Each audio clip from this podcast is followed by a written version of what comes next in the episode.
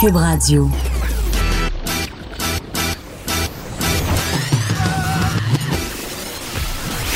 Pour elle, il n'y a jamais de mauvaise question. De 13 à 15. Les effronter. Avec Geneviève Peterson.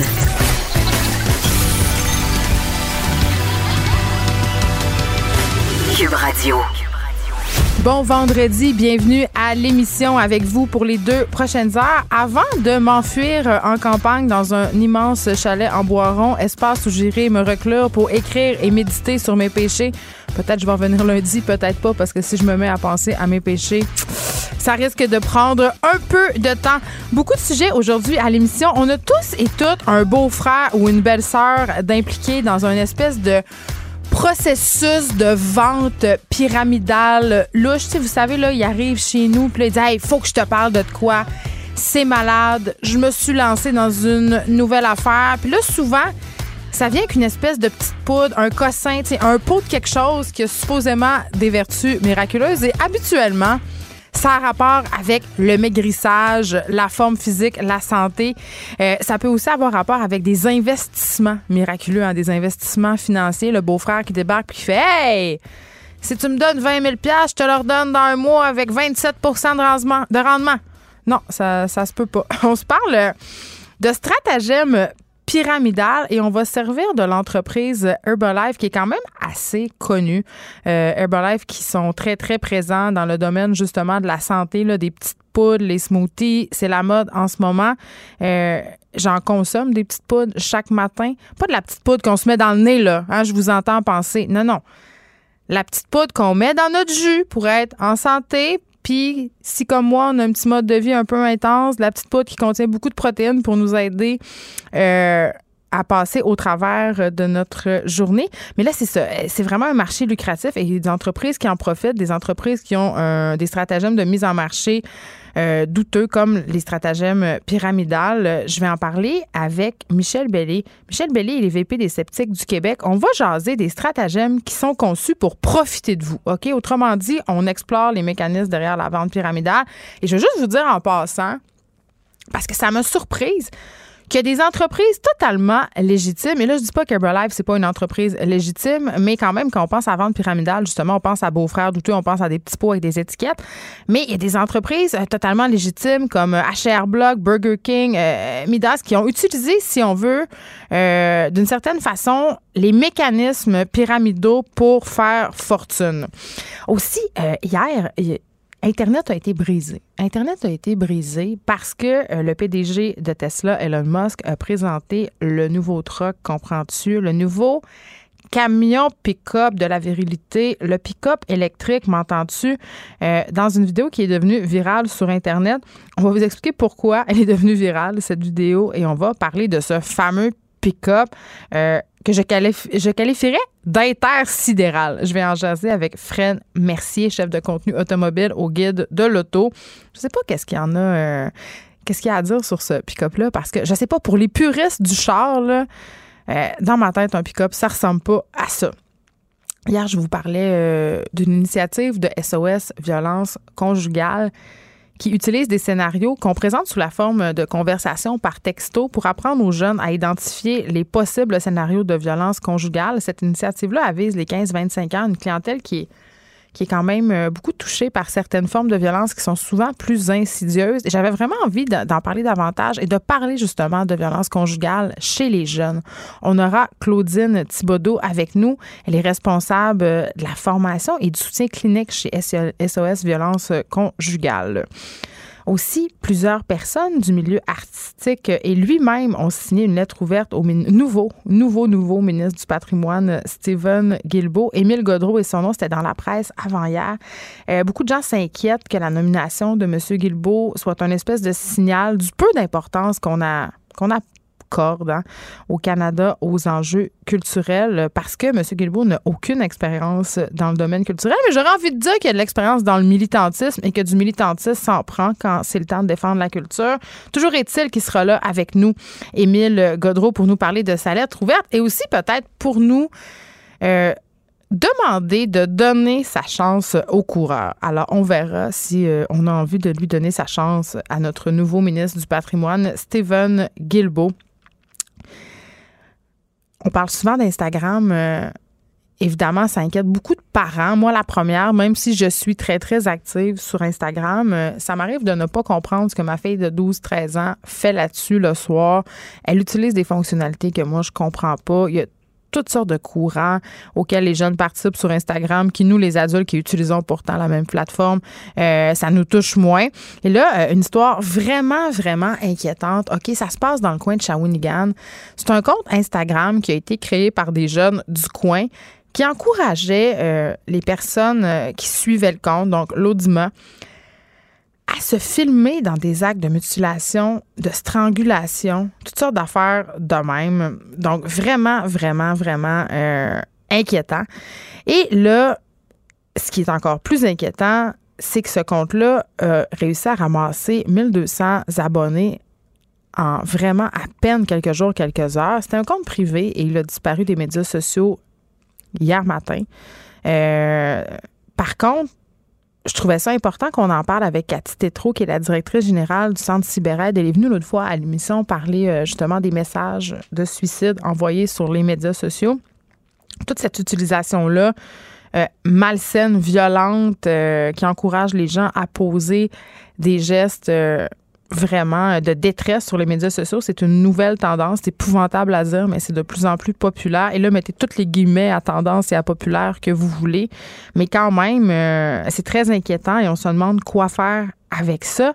Euh, on sait qu'Instagram, quand même, depuis quelque temps, euh, a développé un algorithme qui supprime tout contenu qui fait référence à de la mutilation ou à de l'automutilation. Donc, euh, si Instagram a pris le temps de développer cet outil-là, c'est parce que c'est véritablement en train de devenir un problème. Et là, Philippe Schnob et la mairesse Valérie Plante ont présenté le nouveau budget de la STM, OK? Là, ils en ont profité pour faire le bilan des réalisations euh, à propos de l'accessibilité des transports en commun pour les personnes en situation de handicap. Et ça a fait grimper euh, dans les rideaux Linda Gauthier, qui est la présidente du RAPLIC, qui s'est vraiment beaucoup impliquée pour l'accessibilité euh, des personnes en situation de handicap, que ce soit dans le métro ou dans d'autres infrastructures de la ville de Montréal. Elle sera là pour, pour dire que, ben, écoute, là, Philippe Schnob et Valérie Plante, ce serait un petit peu trop lancer des fleurs. Catherine Parent sera avec nous aussi aujourd'hui. On se parle des avatars porno.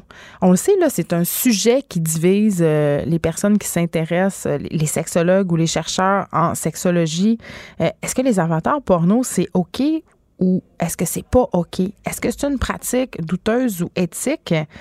Parce qu'on le sait, les avatars porno peuvent être utilisés, par exemple, chez les pédophiles il y a des personnes qui travaillent avec les pédophiles qui prétendent que si on créait des avatars porno pour ces personnes, eh bien, euh, ces hommes-là ou ces femmes-là, parce qu'il y a des femmes aussi qui sont pédophiles, même si euh, c'est moins étudié, pourraient laisser libre cours à leur pulsion sans faire de victimes.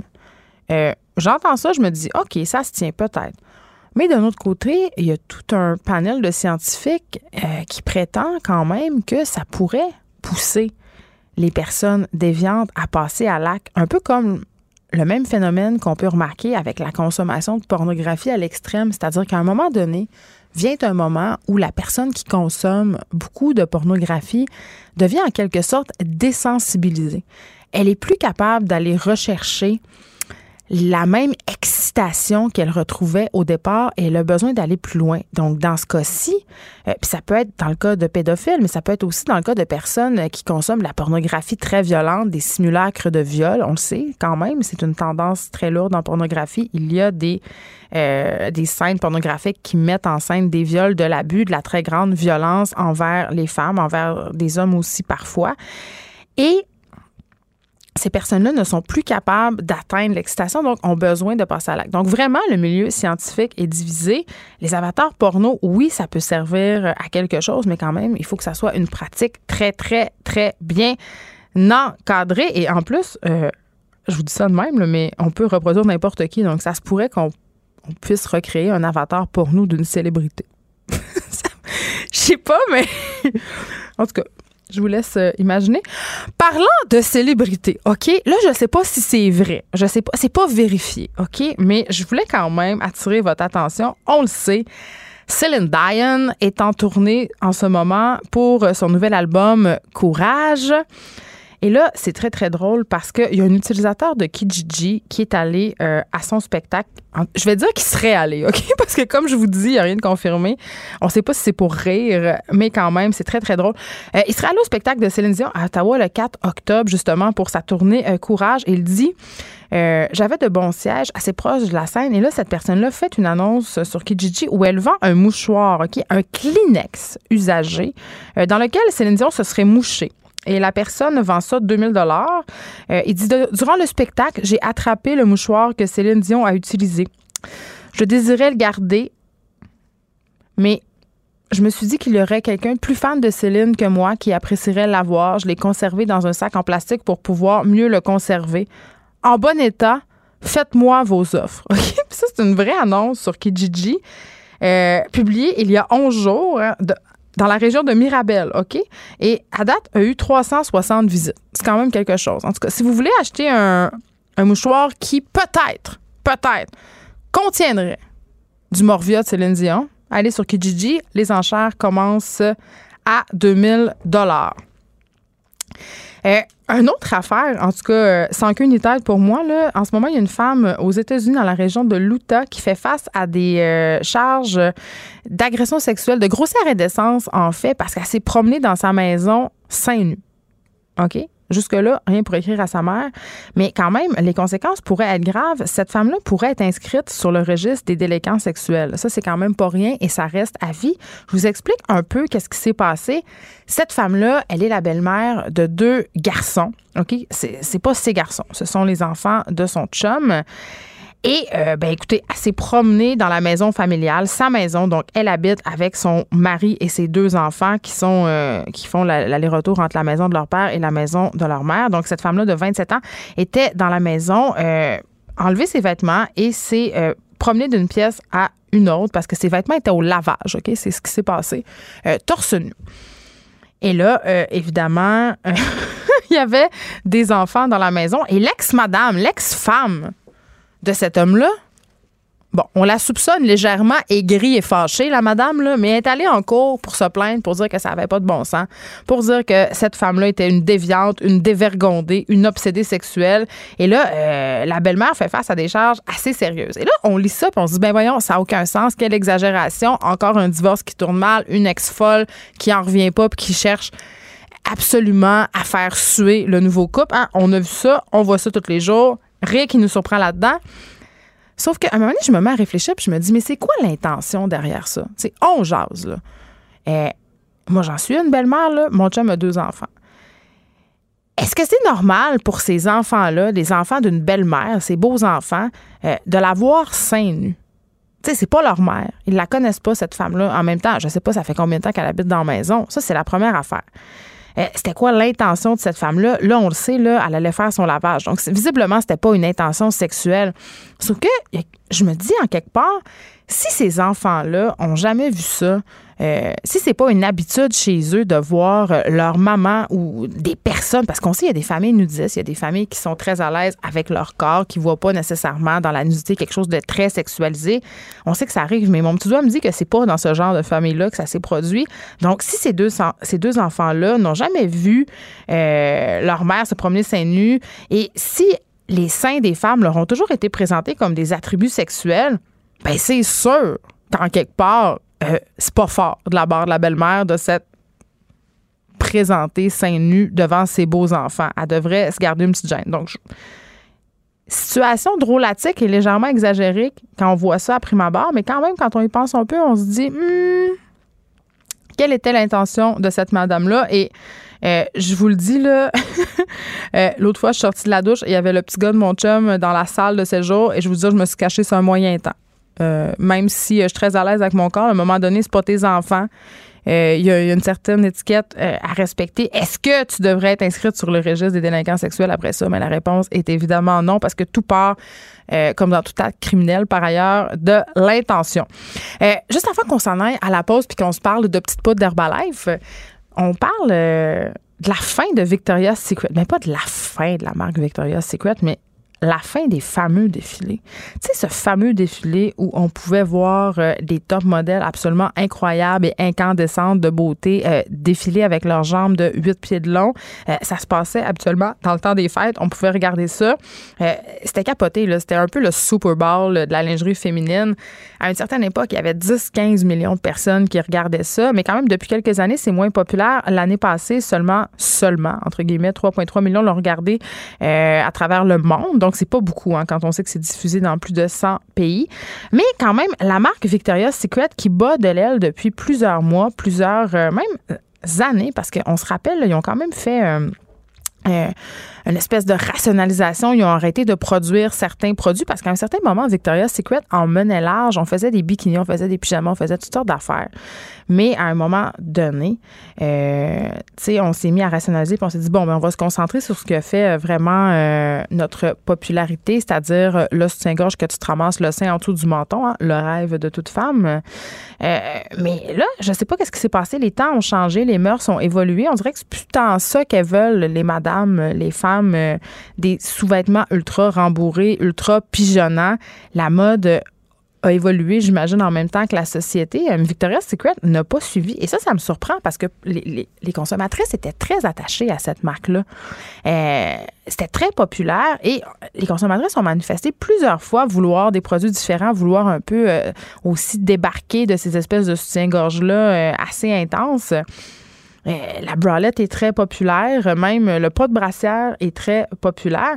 Mais quand même, ce qui a vraiment causé, je pense, la fin de ce défilé-là, c'est quand même le fait que les consommatrices, oui, étaient tannées du type de brassière offert, du type de produit qui devenait de plus en plus cheap par ailleurs, euh, mais les gens en avaient marre de cette uniformité-là. On a voulu voir des mannequins de toutes les couleurs, un peu moins uniformes au niveau physique. Et euh, vraiment, c'est vraiment ce qui a fait le succès de Victoria's Secret qui est en train de causer sa perte, selon moi, parce que ces filles-là étaient devenues les, anges Victoria's Secret, les Gisèle Bunchen, Bar Raffaelli de ce monde, là, étaient littéralement rendues plus grandes que nature. L'équipe des anges Victoria's Secret s'était rendue plus important que le produit en soi. On achetait le soutien-gorge Victoria's Secret parce qu'en quelque part, on avait envie de devenir un ange Victoria's Secret. Euh, nous aussi, il y a eu ça. Euh, les gens se sont tannés, ils voulaient de la diversité, on nous en a pas donné. On a essayé à dernière minute de nous mettre des mannequins euh, taille 14, entre guillemets, qui s'avéraient être en fait plus des tailles 8. une mannequin très populaire atteint de vitiligo, mais qui correspondait quand même aux standards à bien des égards. mais il y a surtout eu dans le du MeToo, une centaine de mannequins qui sont sortis pour dire écoutez, là, euh, chez Victoria's Secret, c'est pas toute rose. Euh, on fait des régimes draconiens, il y a de la chirurgie esthétique à l'excès, compétition féroce, mais surtout, on a parlé d'harcèlement sexuel, d'agression sexuelle, d'exploitation sexuelle, dont on fait l'objet plusieurs modèles Victoria's Secret de la part de photographes, d'agents de casting, de dirigeants liés à la marque. On est même allé jusqu'à accuser Victoria's Secret de participer en quelque sorte au trafic humain. On sait Victoria's Secret, ils sont très c'est eux qui ont mis sur la map, entre guillemets, la popularité des mannequins de l'Est. Donc, vraiment, je crois que c'en était trop pour les consommatrices qui exigeaient depuis fort longtemps d'être entendues. Et c'est drôle parce que, à propos du retrait du défilé, on est resté très frileux chez Victoria's Secret, que le directeur des finances qui a fait une sortie publique hier pour dire, écoutez, euh, je pense que la marque a besoin de se redéfinir. On a besoin de penser à une autre façon de mettre en marché nos vêtements. Mais sérieusement, moi je dis, euh, Victoria's Secret devra faire un sérieux examen de conscience, se renouveler, trouver une autre façon de vendre ses vêtements que de les faire porter par des mannequins de 6 pieds 2 parce que euh, j'ai rien contre ces filles-là. Elles sont magnifiques. Mais on est tanné. On est tanné des filles en série. C'est le temps qu'on passe à autre chose.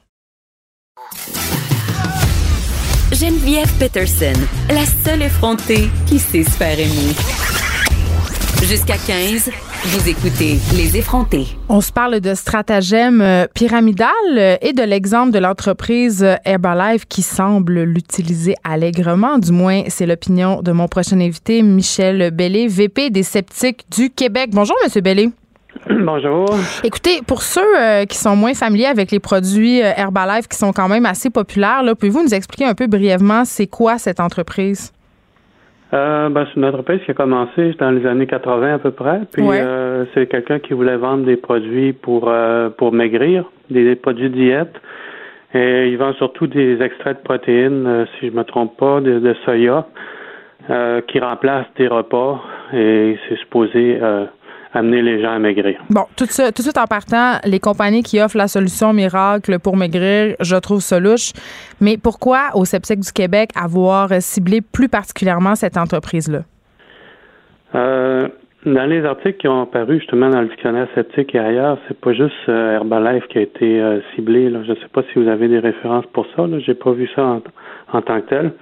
Mais c'est surtout les entreprises à paliers multiples, les, euh, les entreprises euh, pyram ben, les, les, les, les, chaînes pyramidaux, pyramidaux qui sont euh, qui sont critiquées. Mais il y a des entreprises légitimes qui les utilisent ces stratagèmes-là quand même là.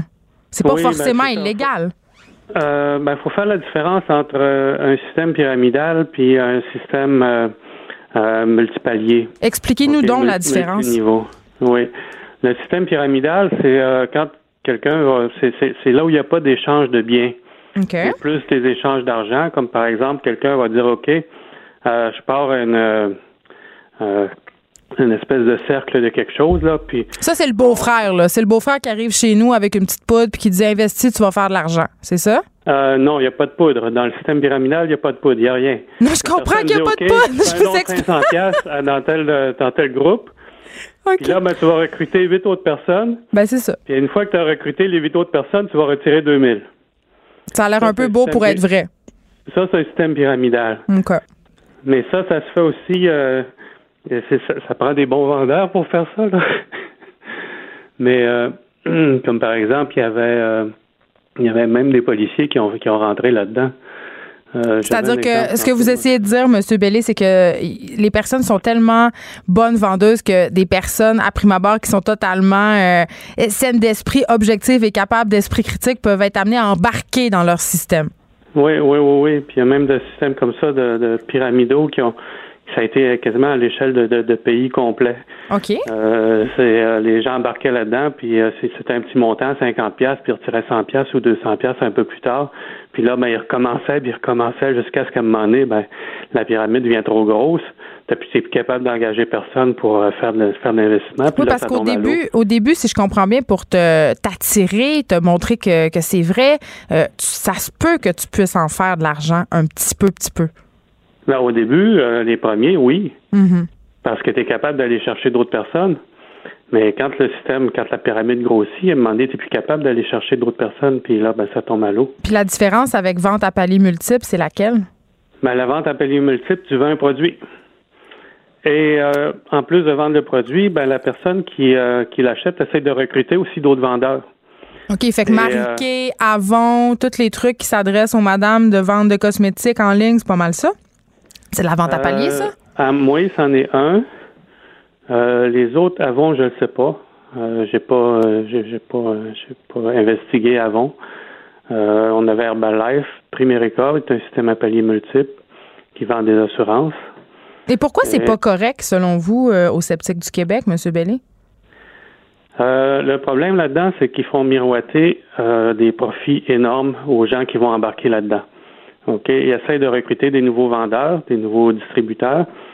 Dans certains cas, les distributeurs sont obligés de payer un montant forfaitaire assez élevé hmm. pour acheter une grosse euh, quantité de, de produits qu'ils doivent vendre après. Puis ils payent les prix assez élevés, mais ils sont pas capables ou ils ont bien de la misère à revendre.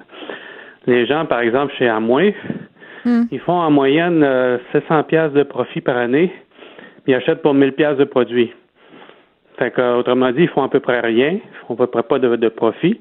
Puis ça, ça inclut même pas leur déplacement, puis euh, les cours qu'ils doivent suivre et tout et tout le reste. Puis euh, Herbalife, par exemple, ils donnent beaucoup de cours de formation. Ouais. Et ça coûte de 20 à 100 pièces ou des fois peut-être plus par cours. Ils demandent d'en suivre à tous les mois. Puis c'est les hauts dirigeants qui font l'argent pas nécessairement avec les produits qu'ils vendent, mais avec ces formations-là. Ce qui est quand même assez euh, particulier dans le cas d'Herbalife, euh, Monsieur Bellé, c'est quand même, ils ont été enquêtés et euh, la FTC a dit que ce n'était pas une entreprise de vente euh, pyramidale. On l'a quand même enjoint à changer ses pratiques parce qu'elle faisait l'objet de poursuites Herbalife quand même. Et là, elle devra payer 200 millions de dollars à ses victimes. Par contre, le modèle, c'est pas illégal, mais c'est problématique d'un point de vue éthique. Mais la loi a l'air quand même assez floue. Euh, oui, euh, ben, il y a Amway, par exemple, qui a réussi à s'en sortir Oui. en, en mentionnant. Ce qui arrive, c'est que il y a un échange de produits. Dès qu'il y a un échange de produits, euh, ça devient légal. OK. Ce qui est illégal, c'est la mauvaise représentation. De Euh, dire des, choses fois- erronées sur son produit, par exemple. des choses érodées sur le produit ou euh, quand ils font de la mauvaise représentation pour aller chercher des nouveaux représentants qui leur disent soit faire bien ben de l'argent avec ça, puis qu'en fin de compte, le représentant ben, ben de l'argent, oui. rien faire. oui, Oui. oui, ben ils se font vendre ça. Ben, ça me fait vraiment penser, écoutez, euh, on peut parler d'Herbalife, puis on pourrait en parler longtemps, là, mais chez, euh, par exemple, les, les, les personnes qui vendent des produits mariqués se font, euh, se font miroiter l'idée de remporter une voiture à la fin, d'avoir accès à des condos luxueux en time sharing. Donc, vraiment, on attire les gens avec des cadeaux, de l'argent. Oui, oui, oui, oui. À moi, il y avait même quelque chose là-dessus. Euh,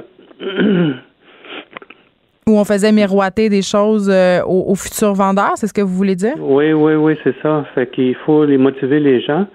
Puis, euh, attends un petit peu, j'avais quelque chose là-dessus. En tout cas, je le sais, M. Bellic, avec l'avènement d'Internet, une chose est sûre, c'est que ça facilite beaucoup euh, le processus pour ces personnes-là parce que le recrutement est plus facile. Il y a des pages Facebook qui se sont créées. Euh, par contre, euh, d'un autre côté, euh, les gens peuvent se regrouper puis chialer. Il y a beaucoup de, de mauvais reviews en bon français sur Herbalife et autres compagnies euh, qui font de la vente pyramidale ou de la vente à palier. Mais si on veut en savoir plus, on peut se rendre sur le site des sceptiques du Québec. Vous avez toute une section sur la vente pyramidale. Michel Bellé, merci, VP des sceptiques du Québec. Puis là, je veux juste vous dire, là, parce que là, ça va être le temps de Noël. Si, euh, si votre beau-frère vous arrive, là, puis vous offre d'investir, vous offre d'acheter des petites poudres, là, juste non. Changez de sujet. Offrez-y un petit lait de poule. Les effrontés. Avec Geneviève Peterson. Les vrais enjeux, les vraies questions. Vous écoutez Les effrontés. Well, maybe that was a little too hard. It didn't go through. Let's so try- that's a, that's a plus side. Let's try the Okay. Try that one, really? Okay. Sure. Ce qu'on peut. oh mon Dieu, ce que vous avez entendu, ce que vous pouvez entendre, c'est le, le vidéo qui a brisé Internet hier. C'était euh, le lancement. Je sais pas comment l'appeler. euh, Cybertruck. euh, Fred Mercier, chef Allô? du contenu automobile au Guide de l'auto. Il est tellement excité. T'as Euh, t'as pas idée. Ben là, c'est parce qu'on parle euh, du nouveau. Je sais pas. On va l'appeler le camion pick-up intersidéral électrique de l'espace produit par Tesla. Mais hier, Elon Musk l'a présenté. Ouais. Euh, et puis là, ce qu'on a entendu, on- va, on va y revenir, OK? euh, ça n'a pas super bien été. Cette cassé la vitre de Je son camion. sais, Voyons sais. donc. Mais avant, avant, avant qu'on parle euh, du, de la vitre hein, qui, a, qui a éclaté, je voudrais qu'on mette tout de suite quelque chose au clair. Fred, merci. On va se le dire. Ce, ce pick-up-là, ce char-là, ce truck-là, il est laid comme un tour de galerie. là. Ça n'a pas de bon sens. Ça n'a pas de bon sens. Écoute, ça fait tellement longtemps Je que pensais pas que c'était vrai quand je l'ai vu plus. les dessins. Je pensais que c'était le nouveau Star Wars. Moi, ben, au début, moi, moi je l'ai regardé. J'ai écouté le live stream euh, Ouais. hier soir. C'était à 11h, heure du Québec. Puis il fallait que je vois ça. Moi. Les, quand Tesla fait une présentation, Ben oui, c'est assez spectaculaire. C'est comme le nouveau iPhone. C'est ça, en mieux. ouais, un petit peu, mais pour les tripes de char. Mais en mieux, Ils ont ça. vraiment Ah réussi à, à se créer un branding Ouais. Tesla. Puis il fallait que je vois ça. Fait qu'à 11h, moi, j'ouvre mon ordi, puis je commence à regarder ça. Puis ça a vraiment pas été long. Là. Il a fait une petite présentation bien brève. Elon Musk, qui, by the way, n'est vraiment pas un bon orateur. Là. C'est, c'était Non, il est particulièrement- assez nul. c'était particulièrement ardu hier. Puis il fait, bon, mais voici, sans plus attendre, le, le Cybertruck. Puis là, t'as cette espèce de truc angulaire là qui arrive sur le sur la scène à, à Los Angeles puis j'ai vraiment senti une espèce d'incompréhension dans dans la salle Il y avait des regards ahuris, oui là. puis moi-même derrière mon ordinateur j'étais comme c'est sûr c'est une joke c'est sûr qu'il y en a un autre en arrière qui va sortir puis puis non finalement il continue sa présentation puis c'était vraiment ça écoute un Pour ceux qui l'ont pas vu, on va essayer de le décrire. Là. Euh, c'est un camion que, on dirait un camion pour désamorcer des bombes. Vraiment ça a l'air d'un truc euh, avec lequel tu peux aller sur la lune Oui, si c'était la fin du monde, il- s'il fallait que justement j'explore une exoplanète, ça Ouais. serait dans ce genre de char-là. Mais le seul problème, c'est que pendant les fins du monde, habituellement, on n'a pas tant d'électricité. Ça, c'est mon premier point. Tu serais bonne pour quelques centaines de kilomètres Ah oui, c'est ça. Mais il y a quand même, euh, il y a des heures de fin du monde. C'est comme trop futur. Ça fonctionne pas. C'est blanc. Mais l'intérieur est pas si pire. L'intérieur a l'air de. de- Ben, c'est très, très Tesla. Là. Il y a à peu près rien sauf un gros écran d'une quinzaine de pouces qui contrôle tout. Euh, là- Là-dessus, c'est. Puis, puis tu sais, c'est un véhicule qui sera pas chez nous avant deux, trois ah, ans. mais c'est ça. Là, c'est c'est comme un, un c'est un show boucam, cette affaire-là. Ben, comme, comme tous les dévoilements de Tesla, mais c'est juste, euh, là, on arrive avec cette patente-là. Puis Tesla, bon, quand on a lancé la Model 3 il y a déjà 2-3 ans, c'était assez spe- spectaculaire. Puis là, on a lancé un Roadster qui, by tu sais, the je fais est croire pas que je sais de quoi tu me parles en chant la tête, mais j'ai aucune idée quand tu me dis Mais le modèle continue, 3. continue, je comme- pensais que. Mais Model 3, c'est le- le- celle que tu vois dans la rue à tous tes Ah, coins que de rue. tout le monde a parce qu'elle est juste à 50 000. abordable, entre Lol. de Tesla. Ok, Ben, ouais. ben, exactement, c'est- son prix pour vrai. Là. Euh, puis récemment, on a sorti un autre modèle qui s'appelle le modèle Y que tu peux pas encore voir dans les C'est rues. pour les milléniaux? C'est comme une modèle 3, mais hatchback, si tu veux. c'est ça, c'est pour les milléniaux. C'est- ben, c'est pas. Moi, je Les pense- milléniaux qui ont vraiment beaucoup d'argent. je pense qu'ils vont en vendre des tonnes, mais on, Mm-hmm. on avait vu avec ces véhicules-là un design un peu plus. euh, un peu plus tranquille, tu sais, un peu plus grand public. Puis je- moi, je me disais, mais bon. C'est le fantasme de bien des gens d'avoir une Tesla. Là. Oui, ben vrai, oui, là, ils ont vraiment moi, créé quelque Ça, chose. puis on dirait la Batmobile, là, j'adore ça. Mais moi, je me disais, bon, bravo, ils ont créé un branding un Ouais. peu excentrique avec les premiers modèles. Puis là, ils construisent des trucs comme un peu plus réguliers que les gens vont acheter. Le prêt à Puis là, hier, ils arrivent avec ça. Oh my God! Mais c'est, ça peut pas être plus Tesla que ça en même temps. Le Tesla, depuis qu'ils sont sur le marché, ce qu'ils font, c'est qu'ils, excuse-moi l'expression anglophone, mais ils disruptent le marché, ils dérangent le marché. Il y aurait pas autant de véhicules électriques sur les routes si c'était pas de Tesla. Fait ils sont habitués de penser en dehors de la boîte. Les pick-up, là, si tu regardes des Ouais, images mais le marché de du pick-up, c'est full conservateur. Je veux dire, mon père, un pick-up, tous les hommes au Saguenay un pick-up. Penses-tu qu'il Oui. va se promener là-dedans? Non. Ben non. Mais- Tu sais, un pick-up, un Rams pour mettre tes vaches, pour transporter ton skidoo. Je veux dire, voyons. mais ça n'a pas Ça marche changé. pas, là. Le, le- le design de pick-up a à peu près pas changé depuis 100 ans. Mais c'est bien parfait de prends même. un- bon, madame, le Saguenay qui ressort. si tu reprends un Ford, un Ram, un Chevrolet, ils se ressemblent tous un peu. Puis c'est ça qui Ils sont tous a- excessivement beaux, OK? ben, c'est- moi, j'aime ça des pick-up. Moi, j'adore. J'adore ça. Mais si y en je a pouvais pas. en posséder un, là, j'en aurais un. Tu peux, tu peux tout faire, Non, je peux pas. Ça Le serait illogique parce que j'étais à Montréal puis euh, je suis une fille Ah, euh, j'ai qui pas dit que ce s'intéresse serait aux logique. questions mais environnementales. ouais. faire. Mais là, tu vois, question Mais environnementale, c'est je veux réglé. Il m'acheter est chalet. Oui, mais je veux m'acheter un chalet pour pouvoir dire, hey, j'ai un pick-up puis j'ai le droit. J'en ai besoin pour Je aller au mettre mon chalet. dos en arrière, comme mon père faisait. Est-ce qu'on En peut petit parler vite. Est-ce qu'on peut parler un petit peu des spécifications du modèle Ben, il y Parce en a que- dessus, tu sais, parce que Oui, là, qui oui. dit pick-up dit chargement. Oui, puis la capacité de remorquage, parce qu'à part le design, là, tout Ouais. ce qui a été présenté hier, moi, je, je regardais ça, j'étais comme, wow, ok. C'est où ce que je l'appelle, Si- ma roulotte? Si le pick-up ressemblait à un F-150, mais Ouais. qu'il y avait ces, ces spécifications-là, puis 100% capoterais. électrique, je serais comme, ben, ils, vont, ils vont briser le marché, surtout qu'ils l'annoncent à un prix de départ. Puis là, on, on s'entend, là, ça sera pas disponible avant, ils disent la fin de 2021, puis ça se peut que ça Mais ça, c'est comme un 2022. condo, là, c'est toujours en retard. En plus, mais il annonce un prix de départ de 39 900 US. C'est vraiment pas cher. Mais je te- mais- ok. Vraiment, Mais vraiment, C'est comme vraiment, illogique, vraiment là. pas cher. Comment ça se peut? Excuse-moi. Ben, moi, je pense qu'il voit à long terme, puis il sait que dans les prochaines années, le prix de, pro- le- de fabrication, de production des batteries va baisser. Fait que c'est pour ça qu'il est capable de prévoir un prix qui est aussi bas, parce que 40 000 pièces US, Musk avait promis un prix inférieur à 50 000. Fait que quand il a annoncé le 40, en fait le 39 900 hier, là, tout le monde a fait, tout le monde capotait. Là, Là, il y a eu une grosse vague d'applaudissements, puis comme, voyons donc comment tu peux faire ça. Euh, il parle d'un Non, mais c'est peut-être une véhicule... promesse électorale. D'habitude, ça peut être long, Ouais. mais il va respecter ses promesses. La Model 3, il avait promis un prix de base de moins de 35 000 US aux États-Unis. Euh, ça a été long, les premières versions étaient pas mal plus chères que ça, mais il Mm. a finalement arrivé avec une version d'entrée de gamme. Oui, parce qu'il veut démocratiser, évidemment, la oui, voiture électrique. c'est son ça le unique but. C'est son unique but parce que ben, là, il commence à faire de l'argent, mais ça a pris quand même une bonne décennie. Mm. Puis on parle, écoute, tu parlais de capacité de remorquage. Oui, parce avec c'est un peu pour ça Oui. qu'on a ça. Exact. Puis euh, pas avec la version de base, là, mais avec la version plus UP, qui est pas si payée, il coûte 69 900 Non, US. rien là, rien là. 70 000, il y a rien là. Il y a US. des subventions, oui. Ah oui, c'est vrai. Euh, C'est mais vrai, 14 nos belles 000, subventions. 14 000 livres de capacité de remorquage. Pour te donner une idée, le Ouais, Ford. donne-moi une F- idée, parce que là, je suis comme, Ça veut rien dire, hein?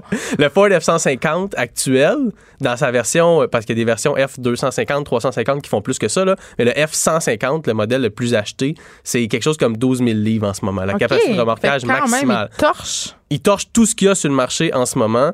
Euh, il avec l'électricité. Tu sais, on a de la misère à l'électricité. faire. Puis, à- accélération. Une accélération de 0-100 km/h en 2,9 secondes. Hey, ça, bat- monsieur, il aime ça. ça- oui, moi, ça, ça m'allume. Je Ça sais, une yeux brillent. Ils ont fait, ils ont, ils ont montré une vidéo hier, une, une, euh, une course d'accélération sur une ligne droite. Ils battaient une Porsche 911 sur le quart de 1000. Mais, C'est absurde, là. C'est complètement mes yeux, ridicule. mes yeux veulent pas y croire. Ben, euh, tu veux dire, tu parles du design? Ben, c'est parce que, ouais. Mais c'est le seul que problème. Ouais, c'est le ça, seul problème parce qu'Elon Musk a décidé qu'il fallait que ça ressemble à une Ouais. espèce de, de caricature de Mad Max. Parce Ouais. que à part ça, c'est un véhicule qui, si les promesses sont respectées, ça va être carrément exceptionnel. Ça va être une. Si le véhicule était beau, il démolirait Ford, il démolirait General Motors Parce que là, il y a pas avec juste ce nous deux qui trouvent ça laid, là. Non, la planète entière. La planète entière. Eh, As-tu déjà vu l'épisode des Simpsons où Homer présente une, une voiture? La Homer?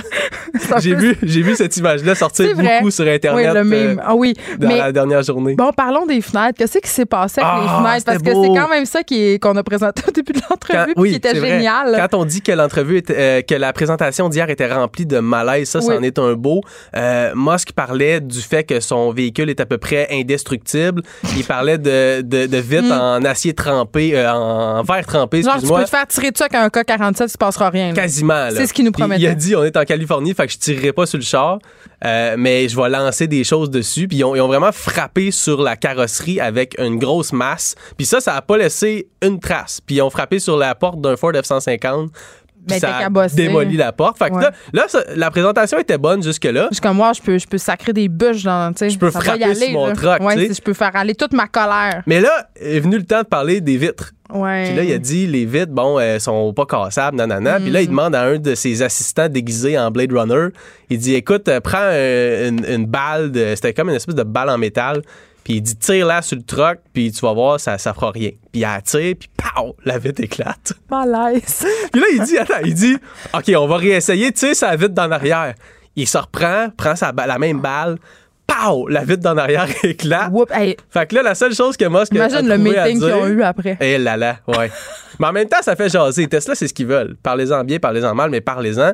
Puis, euh, Musk, tout ce qu'il a trouvé à dire, c'est bon, au moins, ça n'a pas défoncé la vitre. Parce que la vitre est quand même restée en place, mais Oui, ça l'a éclaté quand, Quand même. même. Puis, euh, il a continué sa présentation comme si de rien n'était. Fait que pour les 15 minutes qui ont suivi, il y avait un véhicule avec deux vitres pétées en arrière, qui est le, le véhicule flambant neuf. Never a dull moment. Mais en même temps, c'est ce qui fait la beauté des présentations Ouais. de Tesla, c'est qu'ils osent faire des choses comme ça.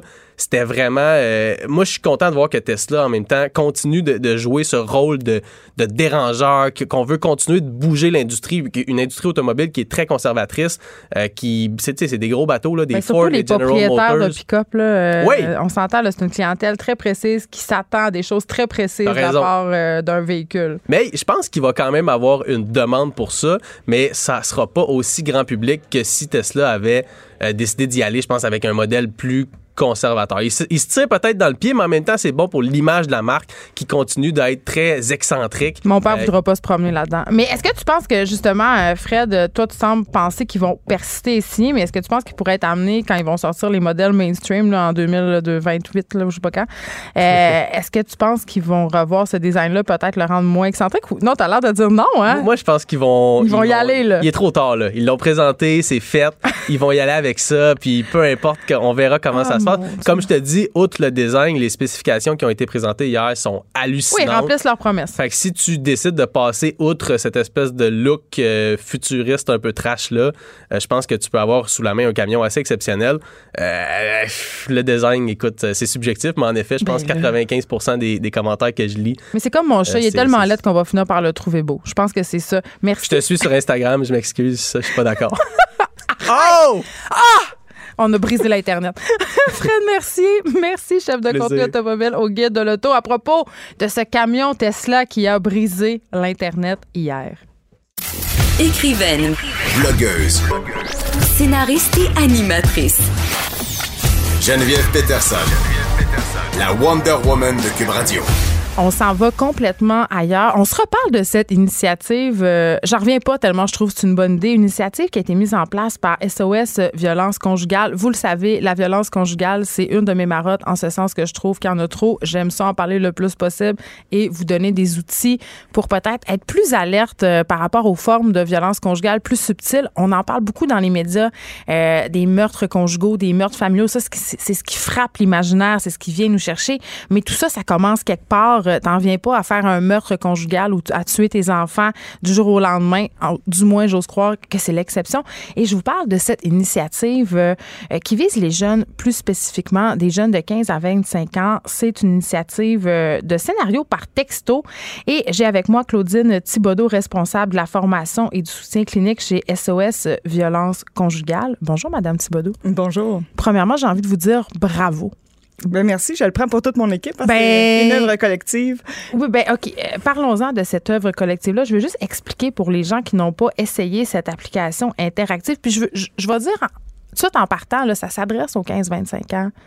Mais Sauf qu'on espère que ça va aller plus largement. Non, je pense que tout le monde euh, peut être visé. Euh, expliquez-moi comment ça marche, votre. C'est pas une application, c'est un site web, mais comment ça fonctionne? Qu'est-ce que c'est? c'est en fait, ce qu'on a voulu faire, c'est expliquer aux gens en particulier les formes de violence. Quand la violence conjugale commence, quand la violence dans les relations amoureuses s'installe, c'est toujours avec des petits comportements très subtils, difficiles à saisir, difficiles à identifier. C'est pas boum, une claque à gueule, Exactement, exactement. C'est des comportements de violence psychologique, de la manipulation, des choses comme ça, mais c'est très difficile à expliquer ça. Euh, c'est dur à mettre en mots. Alors, ce qu'on a choisi de faire, au lieu d'essayer de l'expliquer, c'est de le faire vivre aux jeunes. Donc, c'est des conversations. Il y a cinq scénarios différents, euh, des scénarios euh, que les jeunes peuvent rencontrer dans leur vie, c'est-à-dire euh, des choses très actuelles comme la géolocalisation des cellulaires, euh, comme l'isolement, comme les pressions pour avoir des relations sexuelles. Donc, c'est vraiment des, choses thèmes qui les touchent, qui les touchent et qui sont fréquentes. Et ce qu'on a fait, c'est des conversations, c'est un texto simulé et où la personne, au lieu d'être spectatrice, elle va être impliquée. Donc, elle prend le rôle de la victime dans le scénario. Elle doit doit choisir les réponses. On va donner un exemple. OK? Euh, c'est sur euh, l'adresse du site, c'est c'est pas violent.com. Là, vous vous rendez sur ce site-là et vous avez plusieurs euh, types de conversations. J'en choisis une. Être pris en sandwich. Là, ça affiche sur ma page un écran de cellulaire et là, ce qu'on se veut être un, exemple de conversation texto. Euh, on suppose que c'est mon chum qui m'écrit. Il m'écrit On fait quoi ce soir, babe? J'ai envie de sortir. Et moi, je lui répondrais dans ce scénario-là Ah, ce soir, j'ai un souper d'amis. Et lui me dit Ah non, c'est pas à soir, cette maudite connerie-là. Et là, j'ai trois choix de réponse. Un, j'y réponds, c'est important pour moi. Deux, ça ne fait pas ton affaire. Point d'interrogation. Trois, je ne comprends pas ta réaction. Mettons que je réponds trois. Je ne comprends pas ta réaction. Là, la, conversation se poursuit et ça peut prendre plein de tangentes. Et à, la fin, on me demande est-ce que c'est de la violence ou pas? Et je vais vous avouer que même moi, dans certains cas, j'étais hésitante à dire que cette situation-là, où un gars est juste pas content, juste, j'utilise à, à bon escient, est juste pas content que sa blonde ait un souper d'amis. Ben en fait, c'est qu'il est plus que pas content. C'est que dans le scénario, si vous voulez aller l'essayer, exactement, c'est c'est pas violent.com. Dans le scénario, il est pas juste mécontent, c'est qu'il utilise différents comportements. Des stratagèmes un peu, le sentiment de culpabilité. C'est ça. Il, il, essaie de la culpabiliser. Il essaie de, il y a des comportements pour la forcer à rester mm. avec lui. Donc, euh, euh, au début, en fait, il veut essayer même, il essaie d'y aller avec elle. Quand elle lui dit que ben, les chums ne seront pas là, il, lui répond que c'est sexiste. Euh, donc, il utilise différentes stratégies pour euh, faire en sorte qu'elle choisisse de rester avec lui plutôt que d'y aller. Mm. Euh, et donc, euh, à différents moments, ça peut prendre plusieurs tangentes, donc les, les exemples changent, mais c'est toujours des situations où il y a du contrôle, où il y a des comportements coercitifs, des comportements de violence psychologique, de manipulation, de culpabilisation. Puis dans ce, scénario, ce scénario-là en particulier, il y a des menaces voilées. À un moment donné, il lui dit, écoute, ouais, ben là, si tu y vas, j'ai peur de faire des niaiseries. Mais ça, là, qu'est-ce que ça peut vouloir dire? Ben, c'est sûr qu'elle, elle, elle va, ben oui, elle, elle va s'imaginer le pire, hein? Elle va s'imaginer, si c'est quelqu'un, par exemple, qui est abstinent depuis un certain temps, elle va peut-être penser qu'il va consommer. Si c'est quelqu'un qui... Ah, moi, j'ai euh, pensé tout de suite, à, il va aller me tromper. Eh ben, ça peut être ça aussi.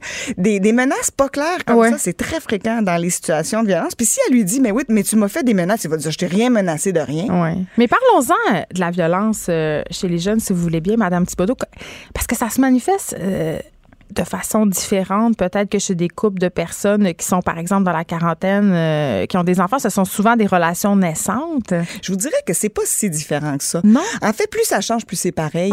Il y a les moyens de communication qui sont différents. Ben, le cellulaire a changé la donne Ben, quand même. ça. Vous avez fait un sondage, les résultats sont très révélateurs. Mais ça a changé la donne, pas juste pour les jeunes, ça a changé la donne pour tout le monde. Euh, les cellulaires, un cellulaire, c'est un outil extrêmement performant.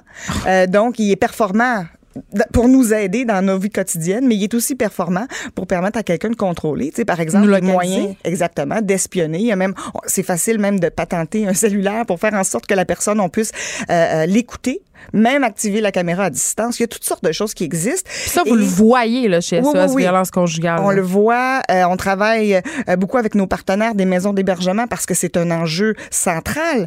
Euh, quand une femme, par exemple, on la dirige vers une maison d'hébergement, mais avant même qu'elle arrive à la maison, il faut que l'intervenante des maisons soit outillée pour l'aider à désactiver ces fonctions-là sur son téléphone avant qu'elle arrive, parce que ça pourrait mettre la femme, ses enfants, mais aussi toute la maison d'hébergement en danger. Alors, c'est des enjeux, oui, qui sont nouveaux, qui sont hautement technologiques, euh, mais où on n'a pas le choix de s'adapter. De la même façon, un cellulaire, autant ça peut nuire, mais ça peut aussi aider. Ça peut être une source de sécurité. C'est une façon d'appeler à l'aide facilement. Il y a des, des, autant il y a des stratagèmes qui peuvent permettre de contrôler, mais il y a aussi des applications qui sont en, en train de se développer un peu partout qui permettent de demander de l'aide plus rapidement. Euh, des codes qui envoient des, des textos à des personnes prédestinées d'avance. Donc, on, on peut utiliser un cellulaire pour faire des scénarios de protection aussi. Donc, c'est un outil performant dans tous les sens. Mais une, une place où ça a vraiment changé la donne, c'est qu'un cellulaire, ça fait en sorte que la victime est toujours accessible. Donc, au niveau du harcèlement. Au niveau du harcèlement, des, des obligations de répondre rapidement euh, quand il y a un message. Euh, vous savez, tu sais, auparavant, quand on n'en avait pas de cellulaire, là, le moment où on était dans l'auto entre le travail puis la maison ou en train d'aller faire une commission, on avait la paix pour vrai. Une victime de violence conjugale, c'était des moments où elle pouvait se retrouver, se ressourcer, se recentrer, refaire ses forces un petit peu. Tandis que maintenant, avec les cellulaires, les personnes sont vraiment disponibles tout le temps, même au travail. Ça peut causer des problèmes au travail. Pourquoi a- ils lâchent jamais, ces personnes-là? Parce que je veux pas dire ces hommes-là, parce qu'il y a aussi des femmes qui font du contrôle psychologique, du harcèlement et de la violence. Mais pourquoi ils lâchent pas? Ben, la violence, c'est ça. Tu sais, quand on est allé présenter la, la campagne à des jeunes dans un cégep cette semaine, euh, Au Cégep Saint-Laurent? Oui, au Cégep Saint-Laurent. Quand ils arrivaient au bout de l'expérience, ils disaient, quand on demandait justement est-ce que c'est violent, souvent ils nous répondaient c'est pas de la violence, mais c'est du contrôle. Mais c'est comme si on avait assimilé que quand on aime quelqu'un, euh, ça vient avec une certaine part de jalousie, de contrôle.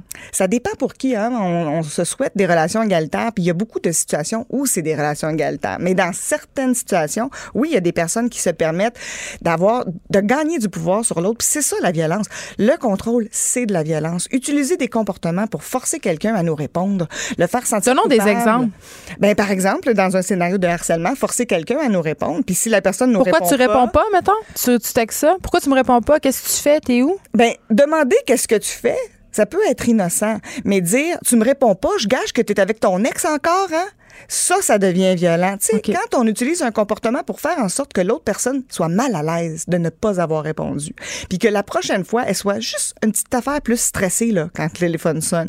Euh, dans, on a fait un, un sondage justement en prévision quand on a développé cette, euh, ce site-là, et on a, on a été surpris. Moi, je m'attendais à avoir 10, 15 personnes qui témoignent. J'en ai eu euh, 309. Je suis pas Euh, surprise, moi. et écoutez, les gens veulent en parler, veulent parler de leur expérience. Mm. Et là-dedans, j'avais entre autres un témoignage où il y a une personne qui disait, moi, le, le son d'un texto qui rentre, je suis plus avec la personne en question, mais le, le bruit d'un texto, ça fait monter mon stress en pic tout de suite parce que, et c'est très fréquent. Il y a une là. association. Tout à fait, il y a une association, puis euh, c'est vraiment très complexe et très insidieux.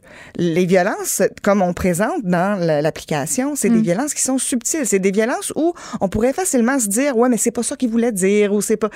Et là, ça fait en sorte que euh, c'est complexe pour les victimes à reconnaître. Puis nous, avec ce site-là, ce qu'on espère, c'est donner des repères, donner des repères Une balise, genre, OK, ça, là, c'est pas normal. C'est ça, des repères pour que quand ça se passe, la personne soit plus en mesure de l'identifier. Puis comme elle est plus en mesure de l'identifier puis de voir clair un peu dans ce qui se passe, elle est peut-être plus en mesure aussi de demander de l'aide ou d'en parler à quelqu'un, de dire je suis pas sûre de comment ça se passe dans ma relation. Je pense que j'aimerais ça prendre le temps de prendre un pas de recul, puis d'y penser, puis d'en parler. Puis euh, on est là aussi sur l'application. Il y a la possibilité de nous écrire à SOS. Évidemment, on est aussi toujours présente par téléphone 24 heures sur 24, 7 jours sur 7 euh, pour l'ensemble du Québec. Je vais donner le numéro. Je me permets de le faire parce que c'est important. Donc 1 800 363 9010 24 heures sur 24 et c'est on peut s'en servir. On n'est pas obligé d'être sûr que ce qu'on vit, c'est qu'on de peut la appeler violence pour quelqu'un d'autre? Bien sûr, on peut appeler ou écrire pour quelqu'un d'autre pour demander des conseils parce Ouais. que euh, difficile quand on voit quelqu'un près de nous euh, dans ce qu'on suppose être une relation toxique euh, de regarder ça sans rien faire, mais d'un autre côté, on- tout le monde a le même réflexe de se mêler de ses affaires. Ben, je vous dirais qu'il y a plusieurs sortes de réflexes. Certains euh, sont très compréhensibles, mais sont pas nécessairement aidants, comme par exemple de conseiller à la personne, ben tu devrais le laisser.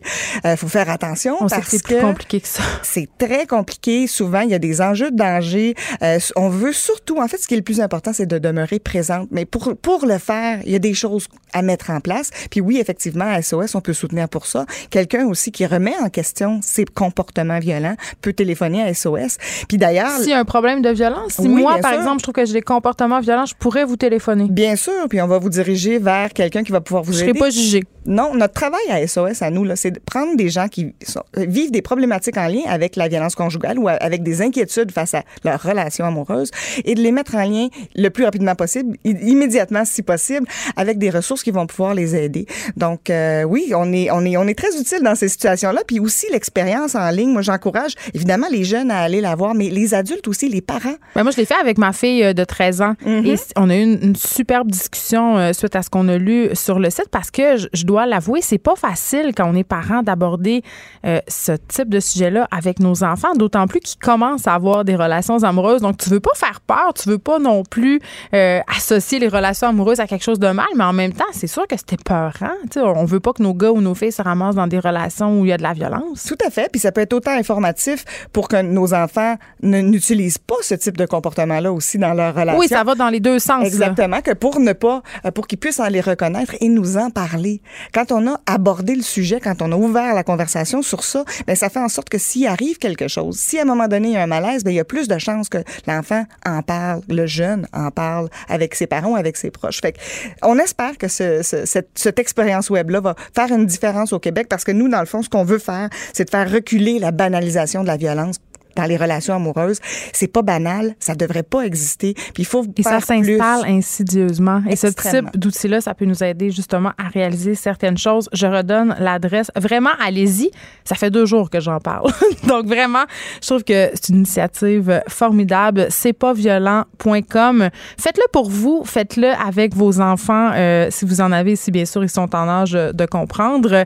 Merci beaucoup. Claudine Thibodeau, vous êtes responsable de la formation et du soutien clinique chez SOS Violence Conjugale. Geneviève Peterson, la seule effrontée qui sait se faire aimer. Jusqu'à 15, vous écoutez Les effrontés. Je suis avec Émile Godreau, réalisateur, scénariste et producteur. Euh, Il signe ces jours-ci dans la presse une lettre ouverte, mais il n'est pas le seul, il la signe avec d'autres artistes. On s'inquiète en fait euh, de la nomination euh, de Stephen Guilbeault au ministère du patrimoine. Tout le monde l'attendait à l'environnement, évidemment. Bonjour, Monsieur Godreau. Bonjour. OK. euh, au départ, je pense qu'on a tous eu la même réaction. Là. On s'est dit, euh, qu'est-ce qui se passe? mais pourquoi? Et nous sommes inquiets. Mais en y pensant un peu, Ben oui, au début, euh, ben, les gens dans mon entourage et moi aussi, je pense qu'il y avait beaucoup de gens qui étaient perplexes. Et, ben, de l'incrédulité. ben oui, parce qu'on regarde son, son parcours, puis tu te dis, oui, c'est un, c'est un quelqu'un d'intéressant, mais il n'a jamais rien fait qui a en relation avec la culture. Donc, qu'est-ce qu'il fait là, d'une certaine façon, et pourquoi Trudeau l'a mis là? Après que le choc a été passé, pour vrai, ben, je me suis dit, au moins, il y a une chose de positive, c'est un Québécois.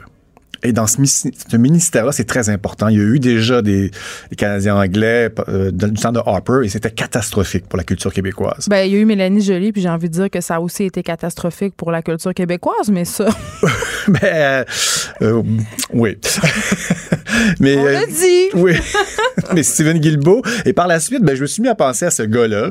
Et tu sais, je me suis dit, euh, les, les informations, ça s'acquiert. On peut aller chercher. Il est capable de faire un, un coup rapide. Et le milieu entier va l'aider à assimiler cette information-là. Ça, ça s'acquiert, mais euh, le courage, la détermination, le culot, ça, tu l'as ou tu l'as pas. Mais le militantisme. Le militantisme, ben, ben ça, c'est des, mais c'est des, c'est des caractéristiques quand même qui peuvent s'appliquer à la culture, je pense. S'il y a un combat à faire qui est difficile en ce moment, s'il y a un combat qui peut ressembler d'une certaine façon au combat environnemental, parce que quand tu vas te battre pour la culture, tu vas te battre contre des multinationales, contre des géants. contre des géants et des géants, mais d'une puissance incroyable. Alors là, il faut que tu sois vraiment effronté pour ça. Et que quel- quelqu'un qui a monté, la, qui a grimpé la tour du CN, qui a marché dans l'Arctique, ben là, je me dis, c'est quand même quelqu'un qui est effronté, c'est quand même quelqu'un qui a des convictions. Et moi, mon, mon but, c'est un peu de lui dire, bon, ces convictions-là, j'espère que vous allez les mettre, mais vraiment très fort pour aider la cause de la culture au Québec, au Canada, mais surtout au Québec en ce qui me concerne, parce qu'on en a énormément besoin en ce moment. On est en train de se faire tout bouffer l'oxygène qu'on peut avoir Ben, pour euh, créer. Ça, c'est un discours qu'on entend euh, de plus en plus, M.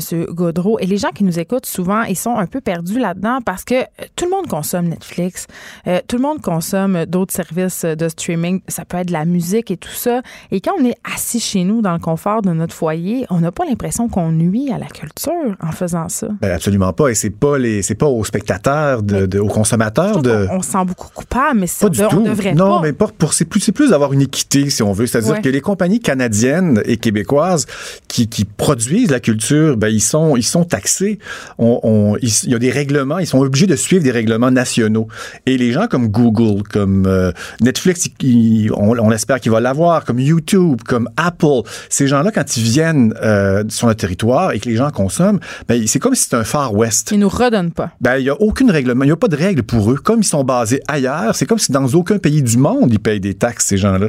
Alors que, C'est pas vrai parce qu'en Europe. ben, euh, ça il y a- commence. Il y a, eu une pays- première, oui, il y a eu des premiers, mais ça, c'est très récent. Là, on attend de voir euh, la commission euh, sur le GAFA pour prendre des décisions, mais quand même, euh, certains pays européens ont, ont vraiment ont tracé une ligne assez dure. là. Ils seront lourdement taxés. Ben, ça, c'est le- très bon. Et je pense aussi que le Canada, il n'y a aucune raison.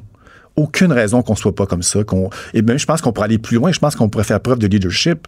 C'est-à-dire qu'on est, on est un pays qui a quand même une certaine indépendance par rapport aux États-Unis. Et je pense que pendant les dernières années, il y a eu une espèce de frayeur, une peur de, de, de toucher à ces, à ces organismes-là, ces multinationales qui sont comme un peu intouchables, mais ils le sont pas. Et mais si- sont vus en quelque sorte aussi parfois, euh, M. Godreau, comme des sauveurs. Un peu.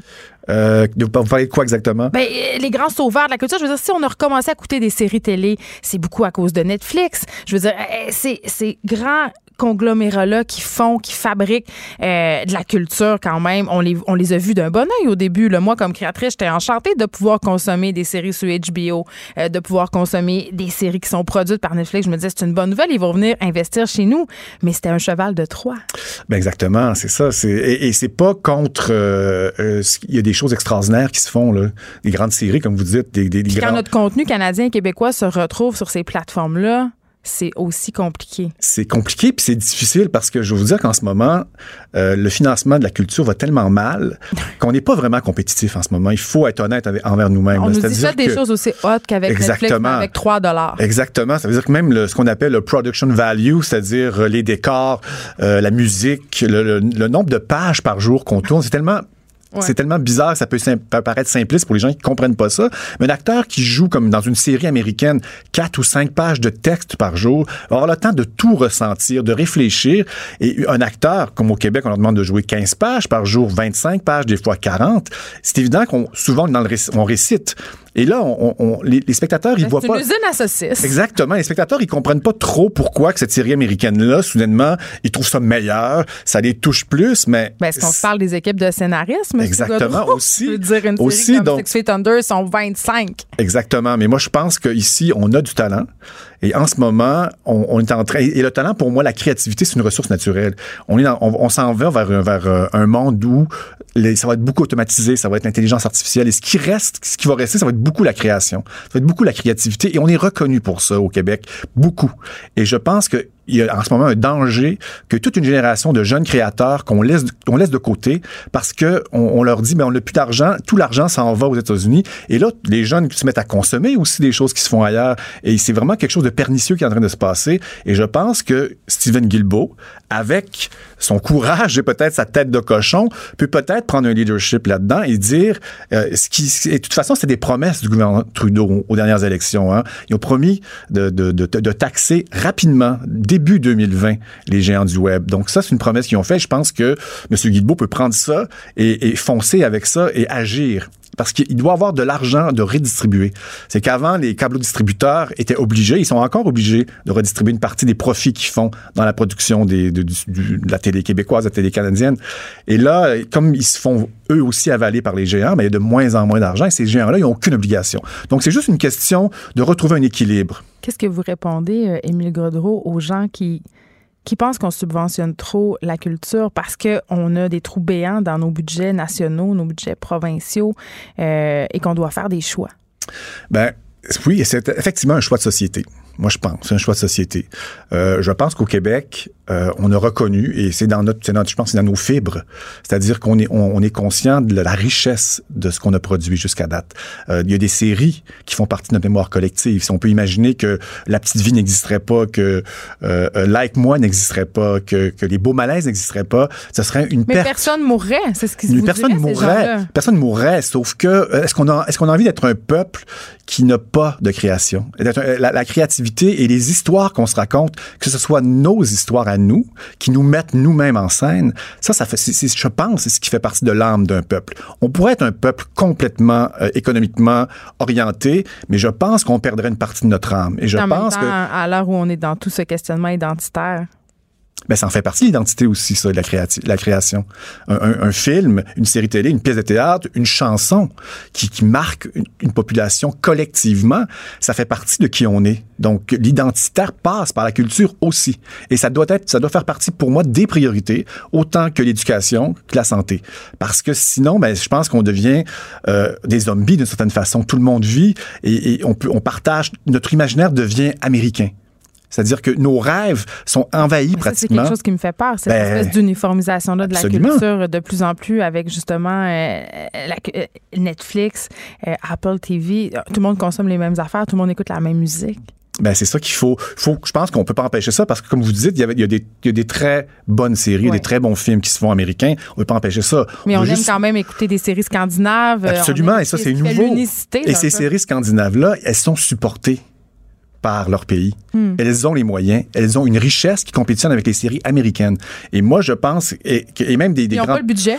Ben, ils ont plus, beaucoup plus de budget que, Que nous, nous, pour vrai. Vraiment, ils se font des séries. Ils font justement une productrice euh, scandinave qui était venue ici, qui a éclaté de rire quand on lui a dit qu'on faisait 12 pages par jour ici dans nos séries. Parce que pour elle, c'était inconcevable de faire quelque chose de qualité qui avait vraiment, qui était habité avec si peu de moyens.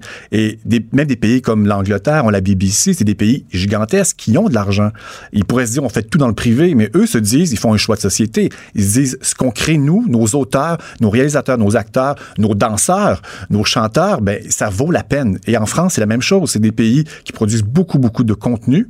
Et ils pourraient se dire, ça ne va qu'au privé. Mais en France, il y a la moitié des films, la moitié des séries télé qui sont faits par le public. Et y a, la population est d'accord. Et je pense qu'ici, on l'a fait, ce choix-là.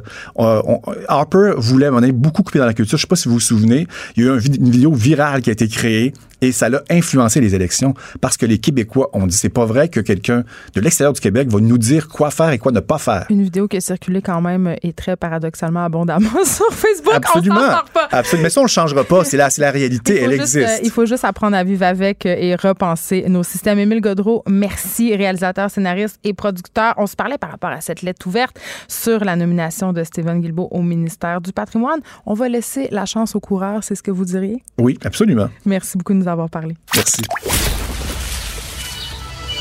Les effrontés. Deux heures où on relâche nos bonnes manières.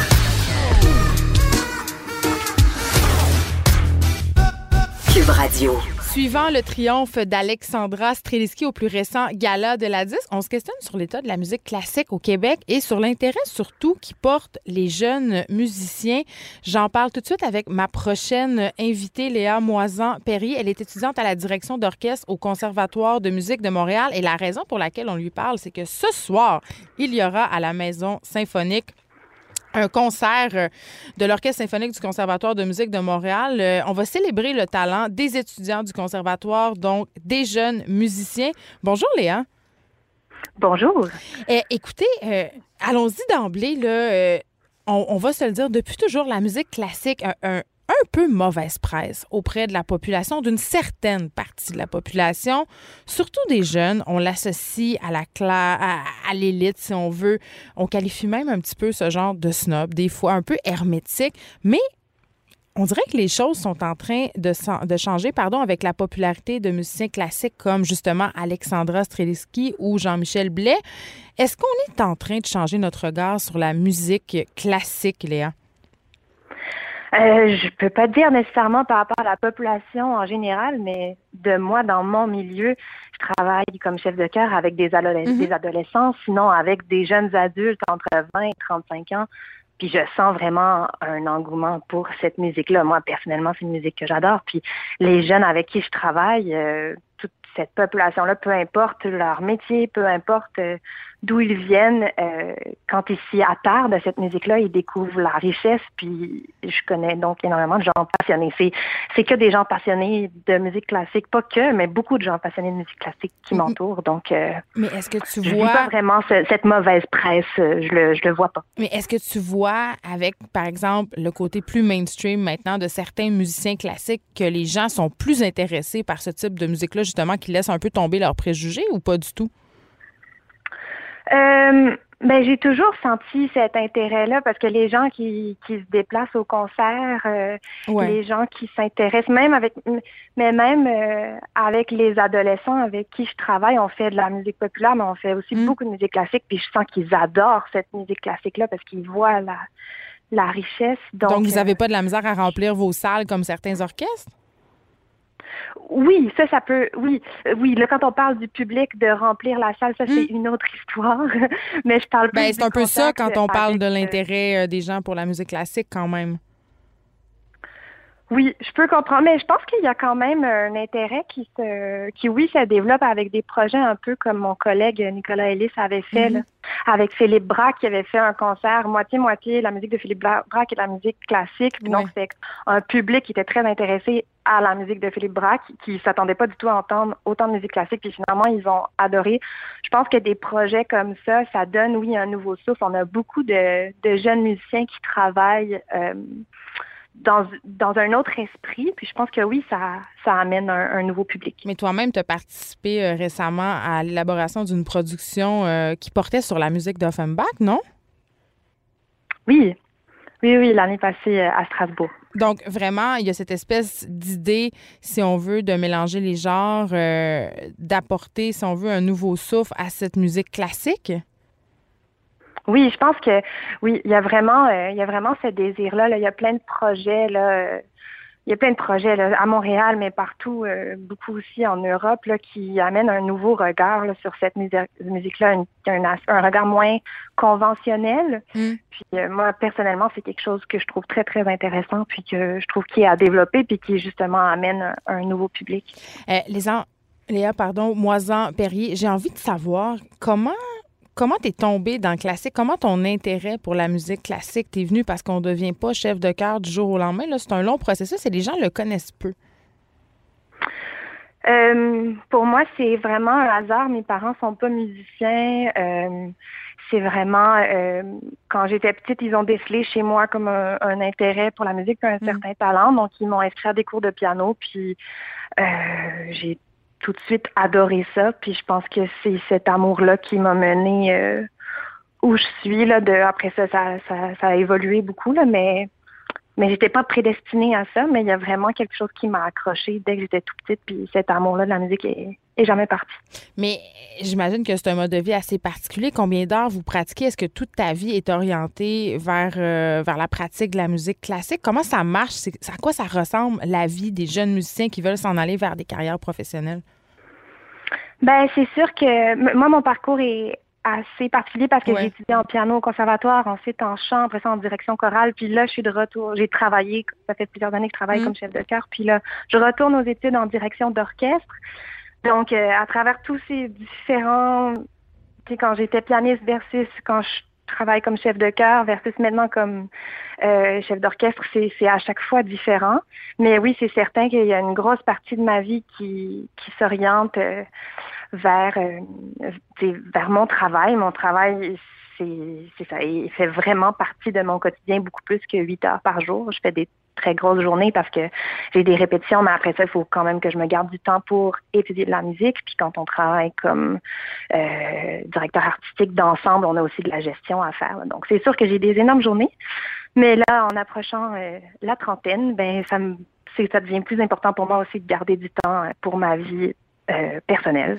Donc, j'essaie de faire de l'espace pour ça. Mais c'est nouveau dans ma vie d'avoir des journées de congé. Là. je, ça fait deux ans.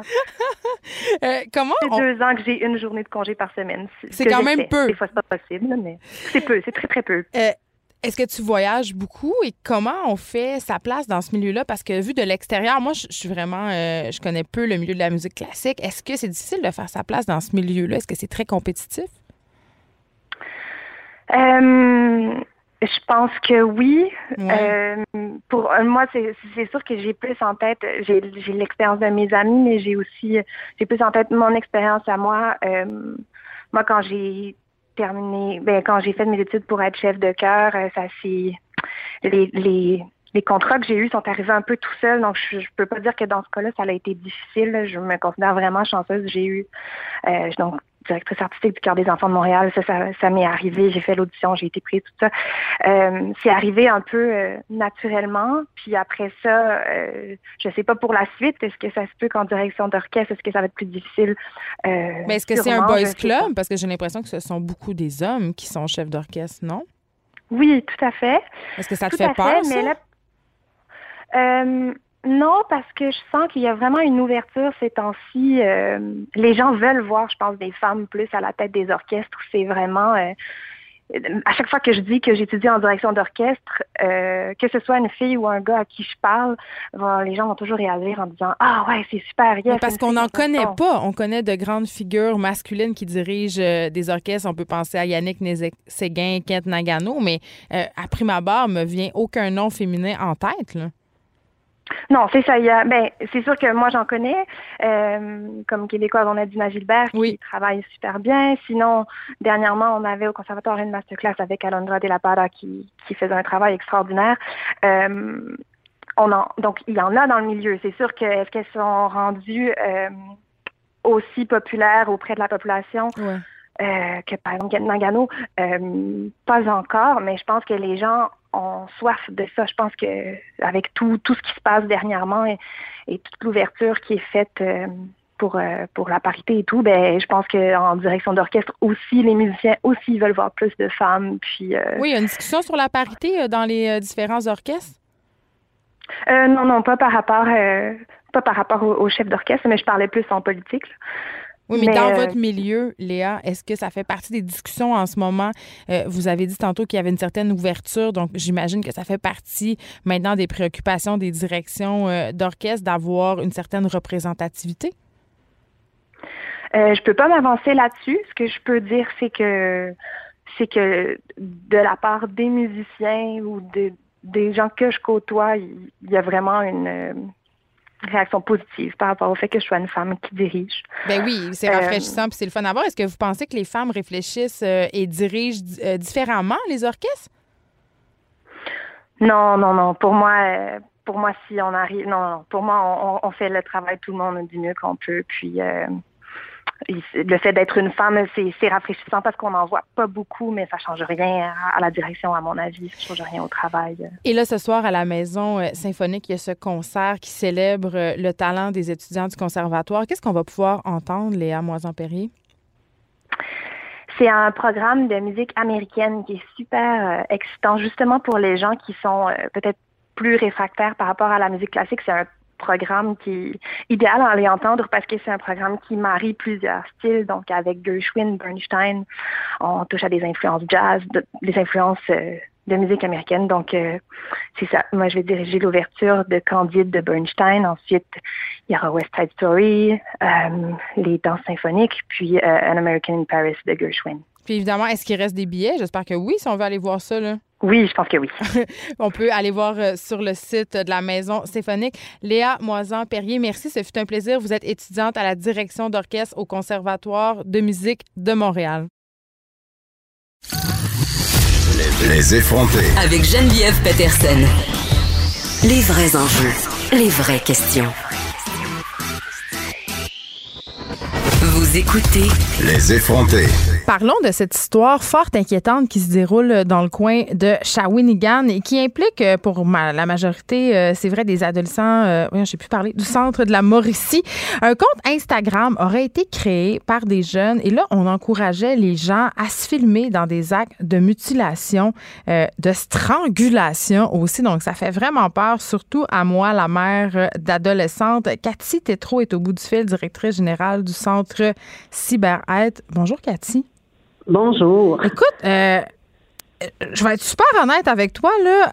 oui. À chaque fois que je vois passer des histoires comme ça, je me dis, ben non, on exagère, c'est une légende urbaine. Tu sais, comme Momo, là, on a fait un gros plat médiatiquement avec ça, mais dans le fond, y a-tu vraiment quelqu'un qui a déjà pensé que Momo, c'était vrai? Mais là, euh, c'est pas une légende urbaine, c'est pas un film de peur, ça s'est passé, c'était une page Instagram, puis même si elle a disparu depuis jeudi matin, ils ont quand même réussi, ces gens-là, à ramasser 1200 abonnés et à circuler du contenu quand même assez problématique, là. Ben, moi aussi, je dois dire que j'étais très peinée. J'ai, ça, m'a fait mal en dedans de savoir que. Parce qu'on parle de mutilation, là, d'automutilation. Oui, c'est ça. On n'y arrive pas. J'ai l'impression que ça fait. Puis il y a plein de gens qui se mobilisent depuis des années pour essayer d'inculquer euh, le respect, euh, ne pas, ne, pas d'incitation à la haine ou à se faire mal ou pas de dénigrement. Euh, puis là, on, lit ça, puis on se dit, mais qu'est-ce qu'on qu'est-ce qu'ils n'ont pas compris ou qu'est-ce que nous, on n'a pas compris? Puis j'ai vraiment pensé à ça aujourd'hui, puis je me mm. disais, c'est c'est est-ce que c'est l'espace public? Est-ce que c'est ce qu'ils voient ou la banalisation à quelque part dans, dans plein de jeux ou dans plein de vidéos qui fait qu'à un moment donné, ils sont moins sensibles? Est-ce, est-ce qu'ils ont besoin d'être stimulés plus fort qu'avant? Euh, mais attends, euh, je, sais pas, là, deux affaires là-dedans, Cathy. Oui.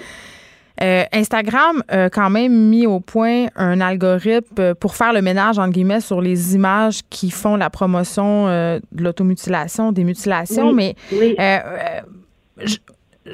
faisons du millage ensemble, OK? Moi, j'ai une formation en sociologie et il y a un penseur très, très connu, un sociologue, un philosophe qui s'appelle David Le Breton, qui s'est longuement penché euh, sur la, mutilation et l'automutilation chez les adolescents, et ça sur toutes ses formes. Le Même, euh, il, s'est intéressé au piercing, au tatou, oui, euh, vraiment oui, au, au, comportement justement de mutilation, d'automutilation à l'intérieur d'un groupe pour découvrir que pendant l'adolescence, un, on a un sentiment d'appartenance très très élevé. Ça, on n'apprend pas ça aujourd'hui à ce micro là, mais quand même dans ce processus là même si nous, les adultes, on ne le comprend pas, même si pour nous, les adultes, on trouve ça complètement, tu le dis, triste, révoltant, ça fait partie d'un phénomène d'identification. Et dans une société où on est en perte de sens de plus en plus, l'automutilation et la mutilation, ça peut nous prouver, un, qu'on est en vie, donc nous donner des sensations très fortes, et deux, nous donner cette impression qu'on appartient à quelque chose. Donc, c'est une pente excessivement glissante, mais c'est la raison clinique euh, qu'avance David Le Breton pour expliquer la popularité entre guillemets, de l'automutilation chez les adolescents et les adolescents. Raison. Exactement. Parce que quand il y a des victimes d'agressions sexuelles ou de cyberagressions, de sexto, c'est ça aussi qu'elles vont faire. Oui, mais là, on est ailleurs. là, là c'était vraiment une page sur l'automutilation. Mais, mais, oui, oui, mais c'est ça qu'elles vont faire aussi. Elles vont s'automutiler. Il y en a certaines qui vont faire ça. Donc, c'est pas dans hmm. un contexte de d'appartenance à une gang. C'est vraiment dans un. Ça dépend. Puis c'est souvent les personnes quand même qui sont plus vulnérables qui vont accepter de le faire. Ben, qui ont un plus grand sentiment d'appartenance aussi, qui veulent ça. Là, parce que dans le cas de la page euh, dont on parle, les jeunes se lançaient des défis, là. Mais oui, mais c'est ça.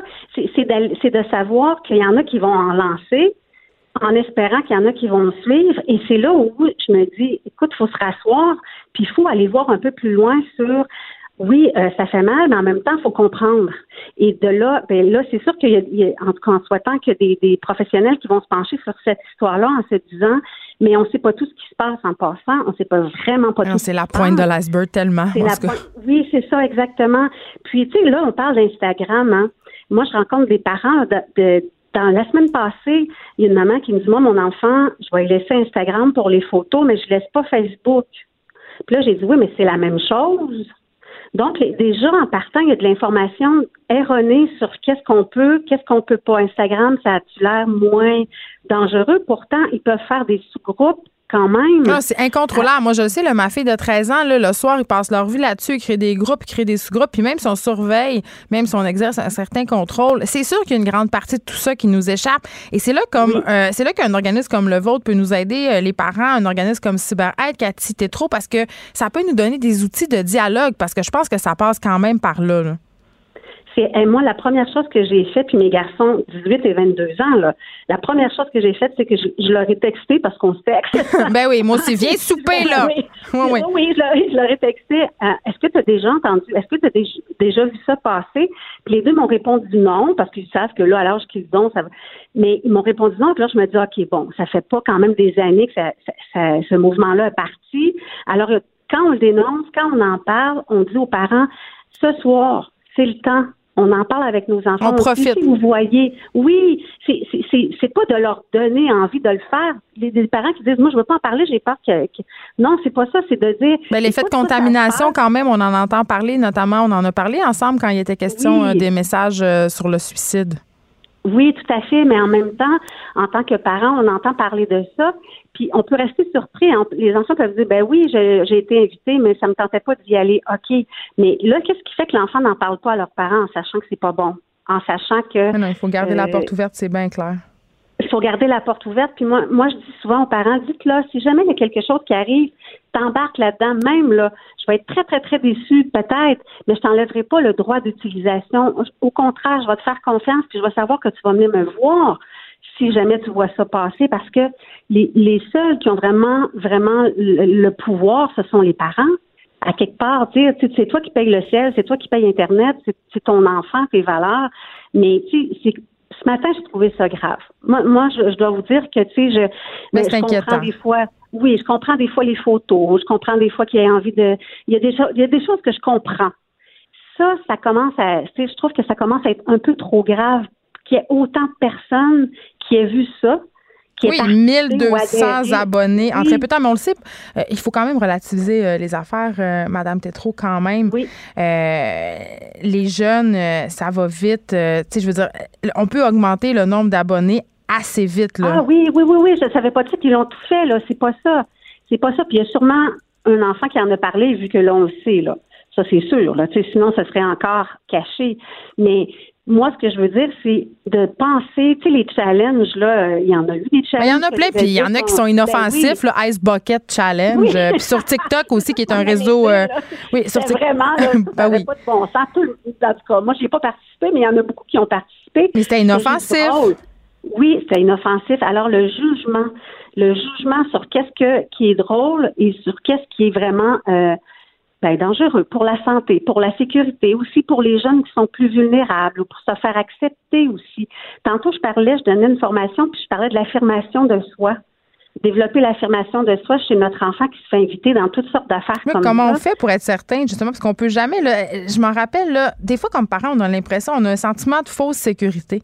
On a l'impression que parce qu'on a discuté avec nos ados de différents enjeux, euh, que parce que, justement, euh, on les a sensibilisés, ben forcément, ils vont dire non. Puis là, je saute du coq à l'âne, mais J.A. avait fait une expérience assez traumatisante. Il s'était pointé dans un parc. Toute la prévention qu'on fait avec nos enfants, là, Oui. euh, en allez-vous pas avec un étranger, ben la moitié des enfants étaient partis quand Donc, c'est un peu la même affaire. Imaginez sur Internet, c'est sûr qu'ils vont y aller.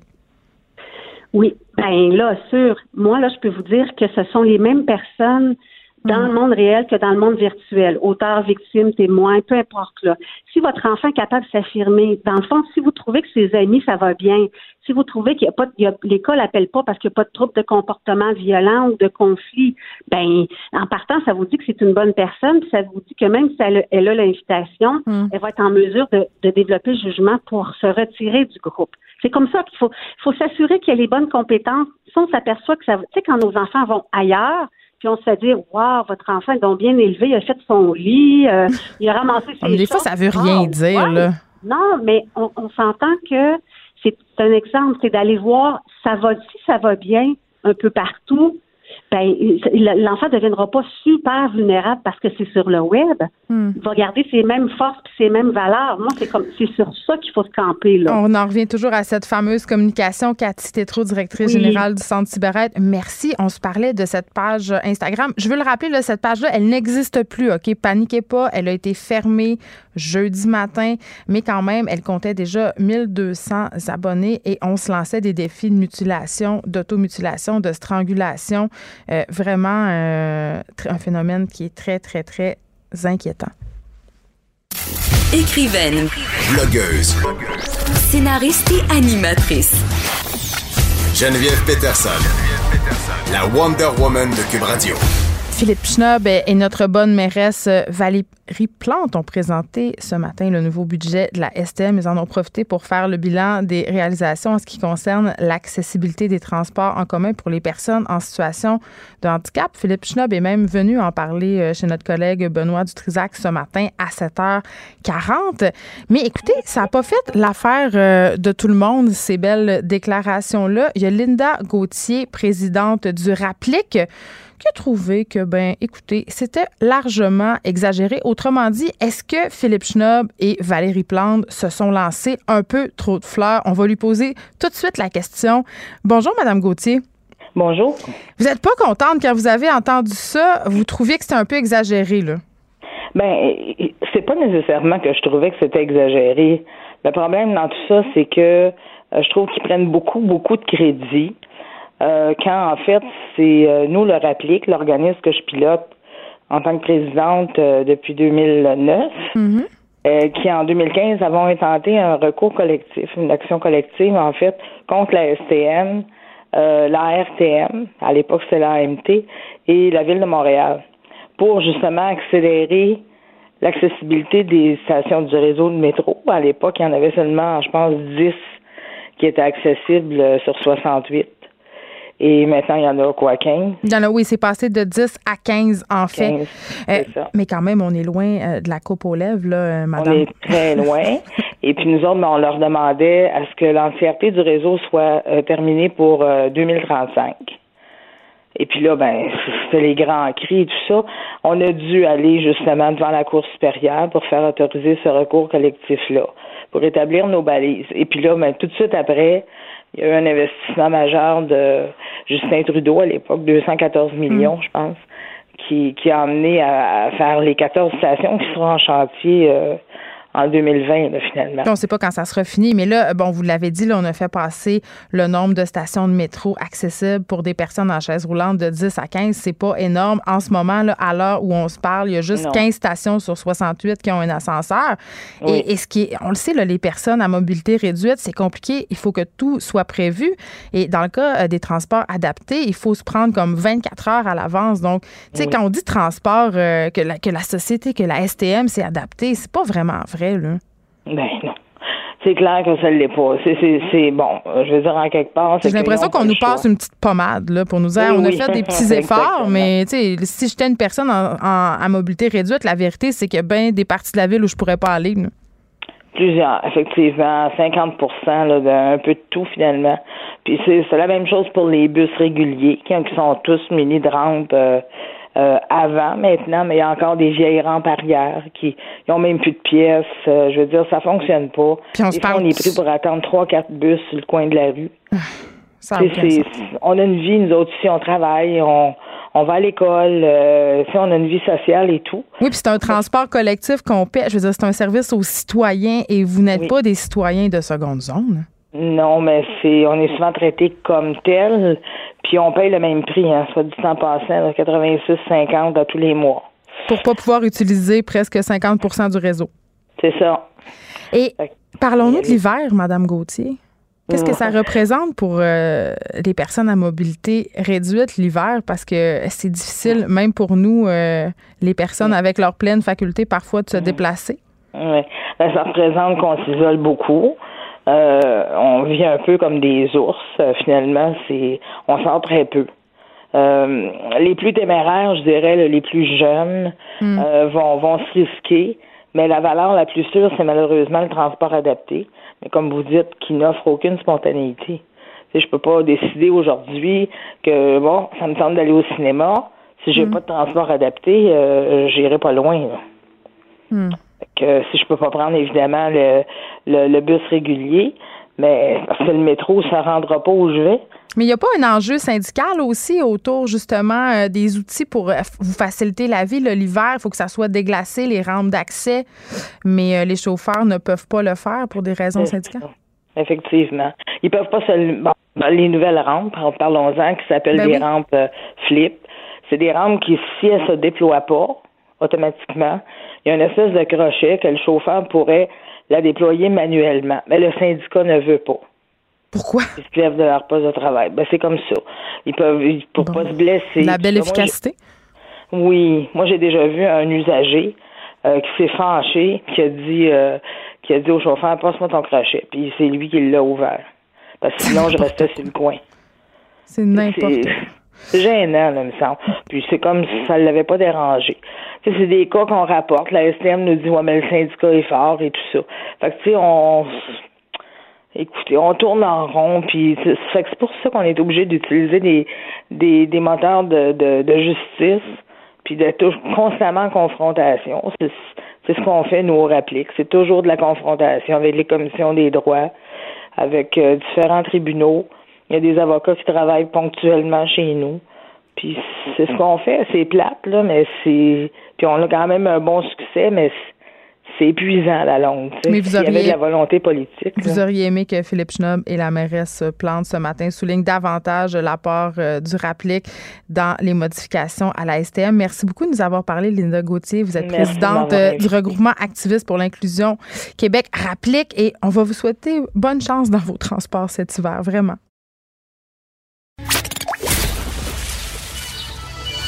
Les effrontés. Deux heures où on relâche nos bonnes manières.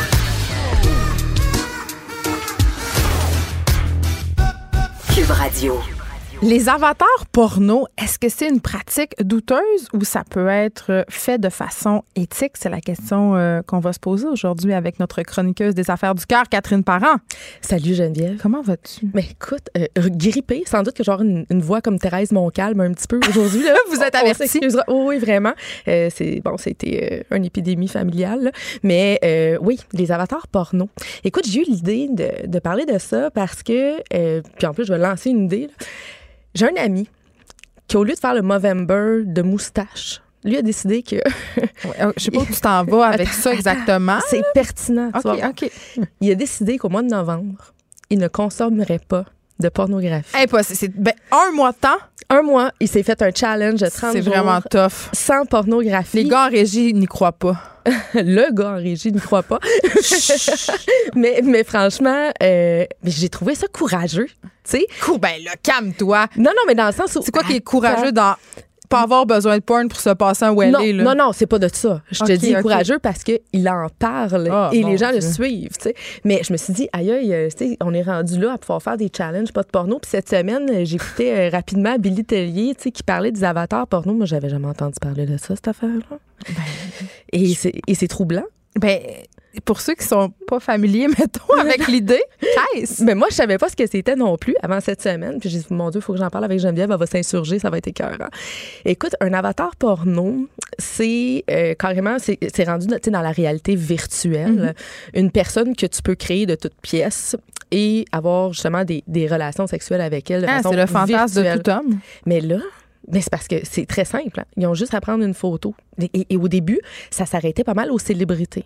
OK? Oh, mais c'est creepy. Mais là, c'est creepy. Puis là, c'est pas ça. C'est que quand tu y penses, tu te dis, OK, c'est parce que n'importe qui peut prendre ma photo sur Facebook. puis avoir du fun en réalité Mais si je le sais pas, ça me dérange vraiment pas, sérieusement. Ben, c'est ça, c'est ça que je me posais comme question. Mais- si on le sait pas, est-ce qu'on se sent bizarre de l'apprendre après ou juste de se dire, juste l'idée de savoir qu'il y a quelqu'un Ben, qui peut faire ça? Moi, je dis que si on le sait pas, ça fait pas mal. Mais euh, ce que j'apporterais comme bémol, cependant, Catherine, c'est que si ça circule, si c'est enregistré, euh, il y a des gens qui peuvent penser que c'est vrai. Parce Oui. que c'est très réaliste. Et, et Et on c'est parlera plus arrivé, tard des là. questions euh, thérapeutiques par rapport aux pédophiles et autres déviances sexuelles. Oui, parce que j'en parlais justement euh, cette semaine. Je disais, c'est- quand même un moyen de. C'est de la réduction de méfaits. Euh, Les scientifiques s'entendent pas. Ils s'entendent pas, mais il y en a qui disent que ça peut soit augmenter le, le fantasme. Mais c'est qu'à un moment donné, Ou ça soit réduire. C'est ça. Ben, c'est ça. C'est que, tu sais, à un moment donné, d'après moi, ça doit faire une espèce d'escalade ou peu Ben, importe. c'est comme la porno. Les gens qui consomment énormément de porno, souvent, à un moment donné, ont toujours besoin d'aller plus loin dans ce qu'ils consomment pour ressentir la même excitation qu'ils ressentaient au départ. C'est le Absolument. phénomène de désensibilisation. Vraiment. Puis j'en connais des gars qui m'en ont parlé, tu sais, puis Ben oui. moi, là, écoute, là, je te fais des confidences de, de gens anonymes, là, mais j'ai des gars qui m'ont dit, tu sais, moi, je, je ne viens plus sans porno. Avec une fille live, je, je ne viens plus. Mais avec la porno, oui. Puis je pense que je suis en train de me poser la question. Oui, c'est c'est- oui, je, je vois ta face, là, on a la même, là. Mais tu sais, je pense que c'est ce Une que- phase d'incrédulité. oui, une phase d'incrédulité et de. Ouais. Mais, mais en même temps, je suis en train de me dire, tu sais, l'avatar porno, c'est-tu rendu tu le- step over? Justement, pour être capable d'aller chercher quelque porno chose à la carte? à la carte avec la personne que tu sais, avec ta belle-sœur? Ta Ah, J'avais collègue pas de pensé à bureau. ça de même. J'avais pas pensé à ça même. Non, mais tu sais, ta collègue de bureau Ah ouais, hein? Ou ton collègue du ou ton bureau. collègue du bureau. Ouais, on mettons pas ça juste comme si c'était des gars qui regardent Non, la non, porn, non, non. Catherine. On le sait, là, les chiffres le démontrent. Absolument. Les femmes en regardent tout autant. Absolument. Non, je suis vraiment d'accord avec toi. Puis tu sais, j'ai fait une recherche euh, non exhaustive, mais quand même Très palpitante. scientifique. Oui, oui, très scientifique. Non, celle-là, elle l'était pas tant. Des fois, c'est- c'est c'est mieux, mais, mais quand même.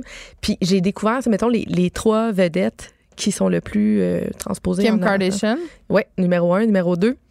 Euh, je dirais Lady Gaga? Non, c'est Scarlett Johansson. Ah, ça m'étonne pas, c'est le fantasme masculin par excellence. Ouais. Puis numéro Ah, je trois. capoterais si j'étais elle. Ah ouais, numéro 3, puis là, c'est ça, Justin Bieber. Mais voyons! Je là- comprends là, Je me pas. questionne, c'est-tu des filles? Non. Je sais pas. Ou, tu sais, peut-être que c'est juste des gars qui veulent rire. puis qui Des gars qui aiment les gars. qui- oui, oui, mais ou aussi, tu sais, peut-être, je sais pas. Bref.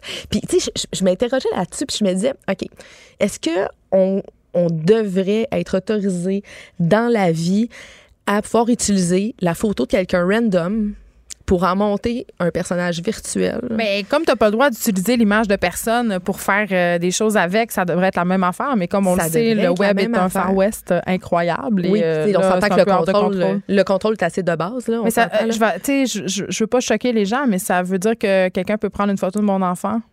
C'est exactement à, à ça que je pensais. Puis je me disais, attends, mais ça peut aller jusqu'où avec la, porno, la, la- la porno juvénile? Puis, tu sais, écoute, ils sont rendus euh, au Japon entre autres, OK, dans certains pays d'Asie, mais au Japon principalement, que, bon, c'est le pays pour lequel j'étais plus informée. Là. Il s'en passe des affaires au Japon. Ouais, juste le dire. oui, puis sexuellement parlant. Ouais, Mm, puis il y a énormément de pédophilie là-bas. Puis pour faire de la réduction de méfaits, puis c'est c'est là qu'on disait que les experts s'entendaient pas Ben, ça a nécessairement. commencé quand même cette tendance-là, Catherine, avec le hentai, tu sais, ce- qui sont ces vidéos pornographiques euh, de dessins animés qui sont une tendance japonaise. Absolument. Puis là, on est rendu aux poupées gonflables, mais format enfant. Ben, elles sont pas gonflables, là, ce sont des Mais- poupées en latex. Oui, mais moi, j'appelle ça euh, très poupée réalistes. gonflable, là, on s'entend. là. Mais c'est encore pire, je pense. Ben oui, c'est encore pire, plus. parce c'est- que ça- C'est tellement vrai. réaliste. Oui, exactement. Puis là, ben, c'est comme tu disais, les experts s'entendent pas à savoir, OK, ben, est-ce que ça peut réduire les possibilités criminelles face à tout ça, d'utiliser ce, ce type de matériel-là, ou carrément de, de dire, ah non, tu sais, ça peut faire l'inverse.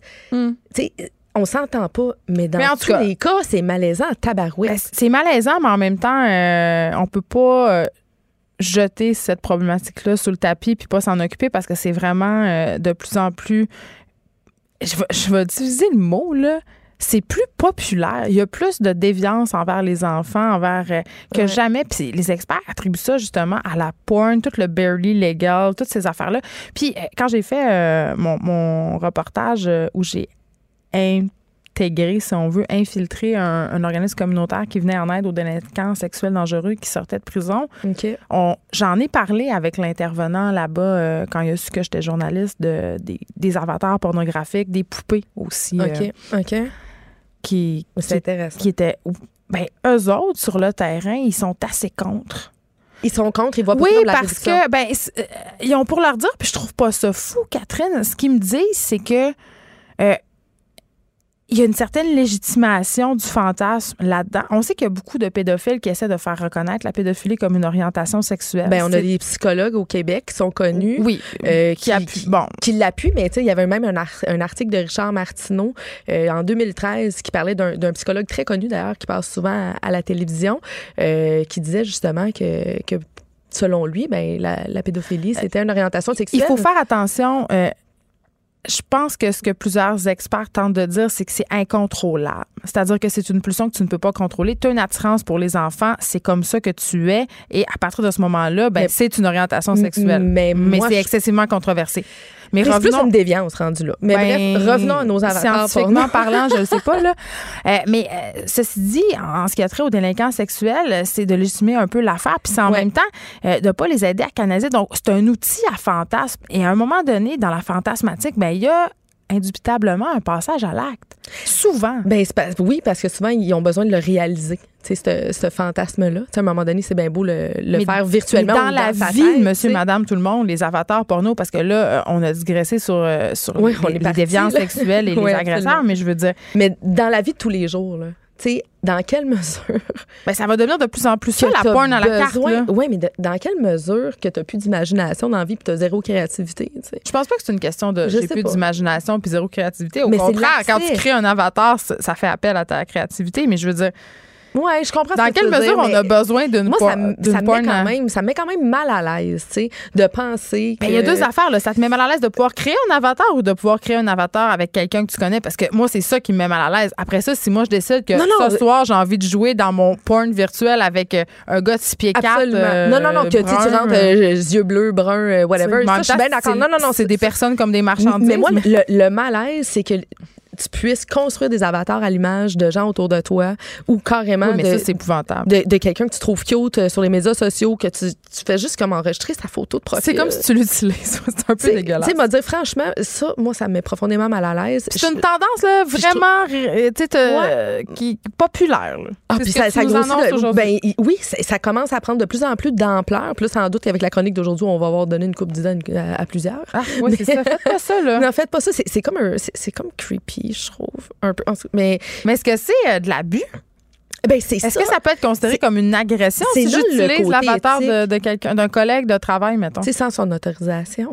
Mais le demander l'autorisation, c'est un peu embêtant en même temps. C'est un peu embêtant. Pourrais-je prendre ta photo euh, X personnes pour en faire du contenu 3X? Le pire, c'est que je suis sûre qu'il y en a qui diraient oui. Mais. Ah non, il y en a qui diraient genre, Mais pourquoi t'as besoin de ma photo? Je vais y aller. ouais, c'est ça. Pourquoi pas? Hey, T'as aimé mon imitation du vieux cochon? J'étais vraiment excellente. oui, vraiment. C'était la face. on, on Ouais, y était. malheureusement, on y on a croyait la presque. on y croyait presque. Mais quand même, mais ça reste- là, je trouve que, que ça manque un peu de que je trouve ça douteux puis je trouve que c'est une pratique qui, qui est plus ou moins morale tu sais de, de pouvoir comme ça piger au hasard dans son entourage puis en créer un personnage virtuel avec lequel tu peux y faire faire absolument n'importe quoi sexuellement mais il reste que c'est la face de quelqu'un tu sais. Il reste que tu sais moi j'ai pas envie que quelqu'un fasse ça avec ma face puis tu sais je pense pas que toi non plus mais le fait qu'il y ait des espèces d'avatars fictifs construits avec des tu sais ça limite bon tu sais ça peut peut-être euh, justement en calmer quelques-uns euh, mais euh, comme on dit c'est tellement c'est- tellement pas on s'entend tellement pas avec avec la réduction de méfaits Une autre preuve que l'Internet est une zone très grise, mon Catherine Parent. vraiment. Merci beaucoup d'avoir été avec nous. C'est la fin de la semaine pour les effrontés. c'est la fin de la Je semaine m'en vais direct au Salon du Livre, animer une petite table ronde avec euh, David euh, Goudreau, Hugo Meunier et Mathieu Simard. Venez voir ça, c'est à 5h40. On va parler euh, des écrivains bâtisseurs. Hein? Je sais pas encore qu'est-ce que je vais dire. Je vais aller préparer ce live. Mario Dumont suit dans quelques instants. Bon week-end. Cette émission est maintenant disponible en podcast. Rendez-vous dans la section balado de l'application ou du site cube.radio pour une écoute sur mesure en tout temps. Cube Radio, autrement dit. Et maintenant, autrement écouté.